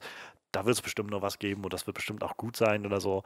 Aber ich meine einfach so von dem Feeling, was dabei rumkommt, so diese Mitgenommenheit, auch dieses, ja, dieses allgemeine Gemeinschaftsgefühl, so, das, das wird dauern. Das wird dauern, glaube ich, bis ich wieder was finde, was mich so mitnimmt. Und ähm, ansonsten, ja, ich freue mich auf jeden Fall auf die kommenden Bücher, die dann noch so sind. Vielleicht werde ich mir jetzt demnächst auch mal nochmal ähm, welche von den Büchern vornehmen, die ich jetzt noch nicht gelesen habe, also so den Außenbüchern. So A World of Ice and Fire ist, glaube ich, was echt Spannendes, ja. was ich gerne nochmal lesen würde. Vielleicht auch mal was von den ähm, Hecken. Der Heckenritter äh, von Westeros. Hecken, Hecken, Heckenritter, genau. Also Duncan Egg Bücher. Mal gucken, vielleicht sowas in der Art. Also die Welt ist auf jeden Fall noch nicht zu Ende. So, diese Geschichte ist halt rum. Und das ist halt, ja, das ist halt manchmal ganz schwierig. So. Und ich fühle mich so ein bisschen so ähnlich wie am Ende von Avengers Endgame, wo ich auch so das Gefühl hatte, so, es war eine schöne Reise, aber es ist halt auch schade, so einigen Charakteren jetzt auf absehbare Zeit erstmal. Das ist halt so mies, weißt du, wenn, wenn, die jetzt alle einfach gestorben wären in der letzten Staffel, dann wäre das halt so gewesen. Aber jetzt weißt du so, Arya bricht auf und hat bestimmt total die coolen Geschichten zu erzählen irgendwann. John wird wahrscheinlich total viel erleben und du denkst so, fuck, und ich werde es nie erfahren. Vielleicht. Das, das ja. irgendwie, weißt du, wenn die gestorben wären, dann wäre es halt so, dann wären sie halt weg so. Aber jetzt denke ich mir so, boah, was, was werden die jetzt noch erleben? Das ist bestimmt total cool. Gerade bei Aria so, weil irgendwie keiner weiß, was westlich von Westeros ist. Außer in dem Meme, da stand drin, äh, westlich von Westeros ist deine äh, Sequel-Serie. das ist der Pilot von deiner Sequel-Serie, der ist westlich von Westeros. Sehr schön fand ich auch, wo jemand, äh, jemand hatte diese, diese Schlussmontage von von der Serie, also jetzt genommen von der Folge und quasi, ähm, ich weiß gar nicht, ich glaube, dieses Everybody Wants to Rule the World darunter geschnitten, den Song. Und quasi immer so, so Breakfast Club-mäßig immer so ein Cut oder so Standbild gemacht bei den Charakteren und dann einfach drunter geschrieben, was weit, wie es mit denen weiterging. So. Und dann war halt auch, keine Ahnung, halt, äh, John zog halt hinaus und keine Ahnung, mit, mit den Wittlingen oder was weiß ich. Und auf jeden Fall bei Aria war dann halt Aria, wie so auf dem Schiff steht vorne und dann halt Standbild und dann stand halt irgendwie, so kam der Text rein, irgendwie, Aria entdeckte ein neues Land westlich von Westeros, was sie Westeresteros nannte. oh Mann. Ich habe gerade so ein schönes Bild bei ja. äh, Lina Heddy gefunden auf der Facebook-Seite. Das ist die Szene, wo sie äh, also die Szene vom, vom Rad, äh, nicht vom Rad, äh, von der Wahl zum König. Arya hat einfach eine Sonnenbrille auf in dieser Szene. Das sieht schon mal sehr weird aus. Äh, Bran guckt halt total grenzdebil in die Kamera und er hat irgendwie aus irgendeinem Grund eine, eine kurze Hose an und dann so. Das Stimmt, ja, das und, hab ich und gesehen, äh, ja. Sansa sitzt halt da und zieht, glaube ich, gerade an der E-Zigarette. Das, das ist ein total absurdes Bild irgendwie. Oh, das ist schön. Ich glaube, das beschreibt immer so schön, schön diese ganze Drumherum in dieser Serie. Ich mag das total gerne. Ah, schön. Ja, ich finde auch einfach der Fakt, so dass, dass ähm, zum Beispiel Macy Williams und, ähm, und Sophie Turner halt so beste Ja, Freundinnen ja, ja, geworden sind stimmt. irgendwie am Set von dem ganzen Ding und so. Das halt, sind irgendwie so schöne Geschichten rundherum. So die ähm, The real Game of Thrones is the friends we make on the way. ja. Ja, weiß ich nicht. Möchtet ihr, möchtet ihr noch irgendwie abschließend was sagen? Ansonsten machen wir dann Schicht. Ah, Ich hatte n- mir einen kleinen Vergleich vielleicht zurechtgelegt zwischen dieser letzten Folge und dem Gefühl, mit dem ich da rauskam und Avengers Endgame und dem Gefühl, mit dem ich da rauskam, aber letzten Endes ist Game of Thrones eine Serie und kein äh, Blockbuster drei Stunden Film. Ähm, daher sollte ich vielleicht die Staffel im Ganzen betrachten und das war, die hat durchaus abgeliefert und war einer letzten Staffel würdig. Also werde ich dem, glaube ich, weiter nichts hinzufügen. Okay. Bist, bist, du, bist du so ein bisschen noch eine Träne hinterher trauern der Serie oder bist du, bist du einfach zufrieden jetzt so wie es ist und sagst, okay, war ein schönes Kapitel und jetzt geht's weiter mit irgendwas aus Neuem? Also ein Rewatch-Faktor hat die Serie auf jeden Fall und den werde ich mir nicht entgehen lassen. Also ich werde das, ich werde auf jeden Fall nochmal alles schauen. Diese Welt ist einfach zu groß und zu komplex und zu schön, um jetzt einfach nie wieder angetastet zu werden. Ich finde dieses Produkt Staffel 1 bis 8 äh, lohnt sich auf jeden Fall nochmal zu schauen. Ähm, äh, ich, ich bin aber einfach gespannt, was jetzt noch so kommt. Diese Welt wird ja anscheinend fortgesetzt, äh, beziehungsweise mit weiteren Geschichten gefüllt, mit den Prequels und äh, generell bin ich auch bereit für Neues und zwar ähm, für Witcheriges, ja.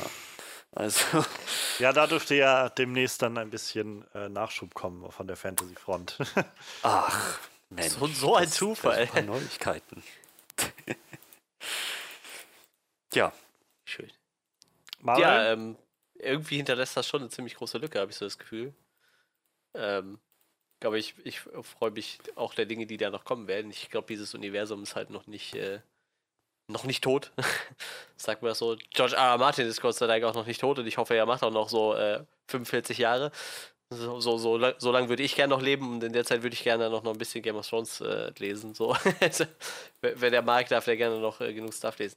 Ich weiß, ich denke mir bei so riesen Franchises immer, bei so riesen Universen immer, ob man da andere Leute drin rumfuschen lassen will. So, so, ich meine, das bietet sich ja an, so wie bei Star Wars irgendwie, wo du tausend Leute hast, die irgendwie Bücher in diesem Universum erzählen und okay, das ist ein bisschen größer, da geht es halt um wirklich um das ganze Universum, aber ich weiß nicht, also ich, ich würde mich halt, ich freue mich eigentlich über alles, was jetzt noch kommt, was irgendwie in diesem Universum spielt. Hoffe natürlich, dass äh, George R. R. Martin seine Bücher noch zu Ende kriegt.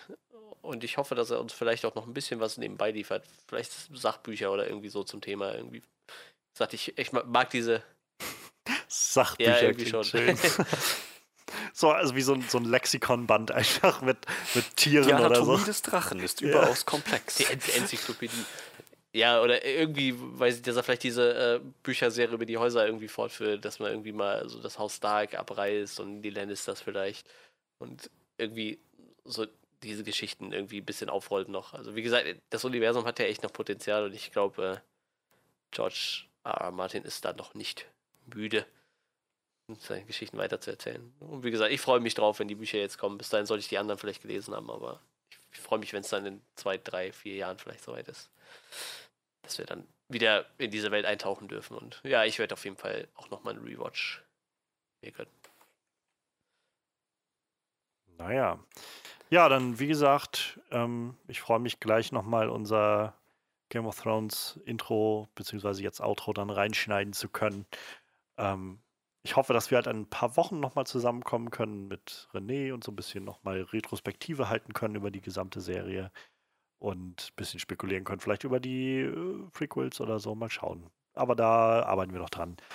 Damit ihr das nicht verpasst, solltet ihr vielleicht bei äh, unserer Soundcloud-Seite vorbeischauen, Onscreen Podcast oder bei iTunes Onscreen Podcast. Ihr findet auch ähm, in der Track-Beschreibung zu diesem Track halt zu unserem Podcast hier. Alle möglichen Links, die ihr braucht, um uns auf Facebook zu finden, Onscreen Review oder auf unserer Homepage onscreenreview.de oder vor allem auch den RSS-Feed, den findet ihr da, um das Ganze in eure beliebige Podcast-App zu hauen.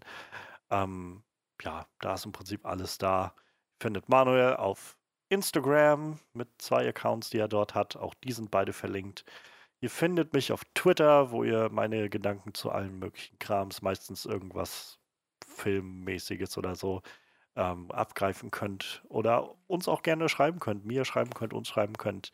Ähm, wenn ihr, wenn ihr uns, wenn ihr euch da an mich wendet an, oder den, den Hashtag Onscreen Podcast benutzt, dann werden wir das sicherlich finden und bestimmt mit euch in Kontakt treten können, eure Fragen beantworten können oder so. Also wer weiß, ob wir qualifiziert sind, Fragen zu beantworten, aber ähm, sowas könnte man tun.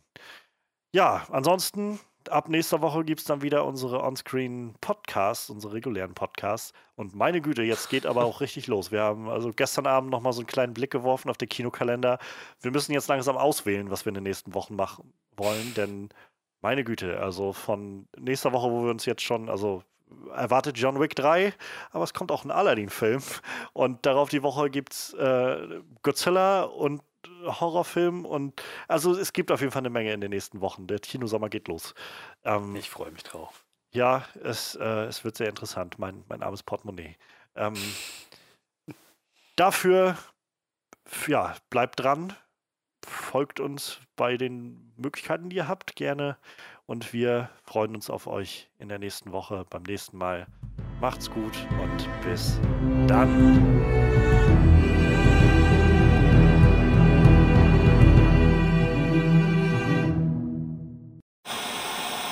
Äh, bin ich eigentlich der Einzige, der ab und zu dieses Thereminartige Geräusch hört? Nein, bist du nicht. Gut. Ich höre es auch, aber ich weiß nicht, woher ja, es kommt. Dann vermute ich von Johannes, wenn er es nicht hört. ja, ich, ich höre nichts gerade. nee, jetzt gerade ist es auch weg, aber wir haben uns so ein ja, Das ja. ist wieder weg. Okay. Hm, Gut. Weiß ich jetzt nicht. Aber naja, letztendlich auf der auf, auf der, der, der Audacity oder Aufnahme, Aufnahme dürfte es ja nicht drauf sein. Ja, gehen wir mal von aus. Ist auch nicht so laut, aber lustig irgendwie. Klingt wie Terebin. Jetzt wird einer im Hintergrund immer in dem wichtigen Moment. Vielleicht. so Terebin spielen. Kommt auch irgendwas von draußen. Ich habe das Fenster auf und vielleicht ist irgendwie draußen was los. Ich weiß es nicht. da spielt Keine Ahnung. Ist das einfach wieder dieser Terebin? Terebin auf der Straße. Das wäre das wär witzig, ja. du hast so einen Sheldon im Flur sitzen, der Teremin übt. Ach, wäre das lustig. Ja. So, das hat mich doch mal. Jetzt wird das Theremin-Geräusch sehr aktiv. Ja, habe ich mir auch gedacht. Jetzt Und jetzt ist es gerade abgestürzt. so. Johannes macht das Theremin um. aus, verdammte Scheiße. Manche Leute halt eine nette. Was passiert da gerade im Hintergrund? Ja, irgendwas Lautes fährt hier gerade. Ah, okay. Ja, bei Johannes ist schon Party. Er hat mit dem, äh, mit, mit, mit, dem neuen Rad äh, Party gefeiert. Es ist also doch der Wein und die Bordelle geworden, ja. Johannes, was hältst du von dem neuen Rad? Die sind absolut crazy, yo. Das war die beste Idee, als erstes in der äh, ruinierten und kaputten Stadt Bordelle wieder aufzubauen.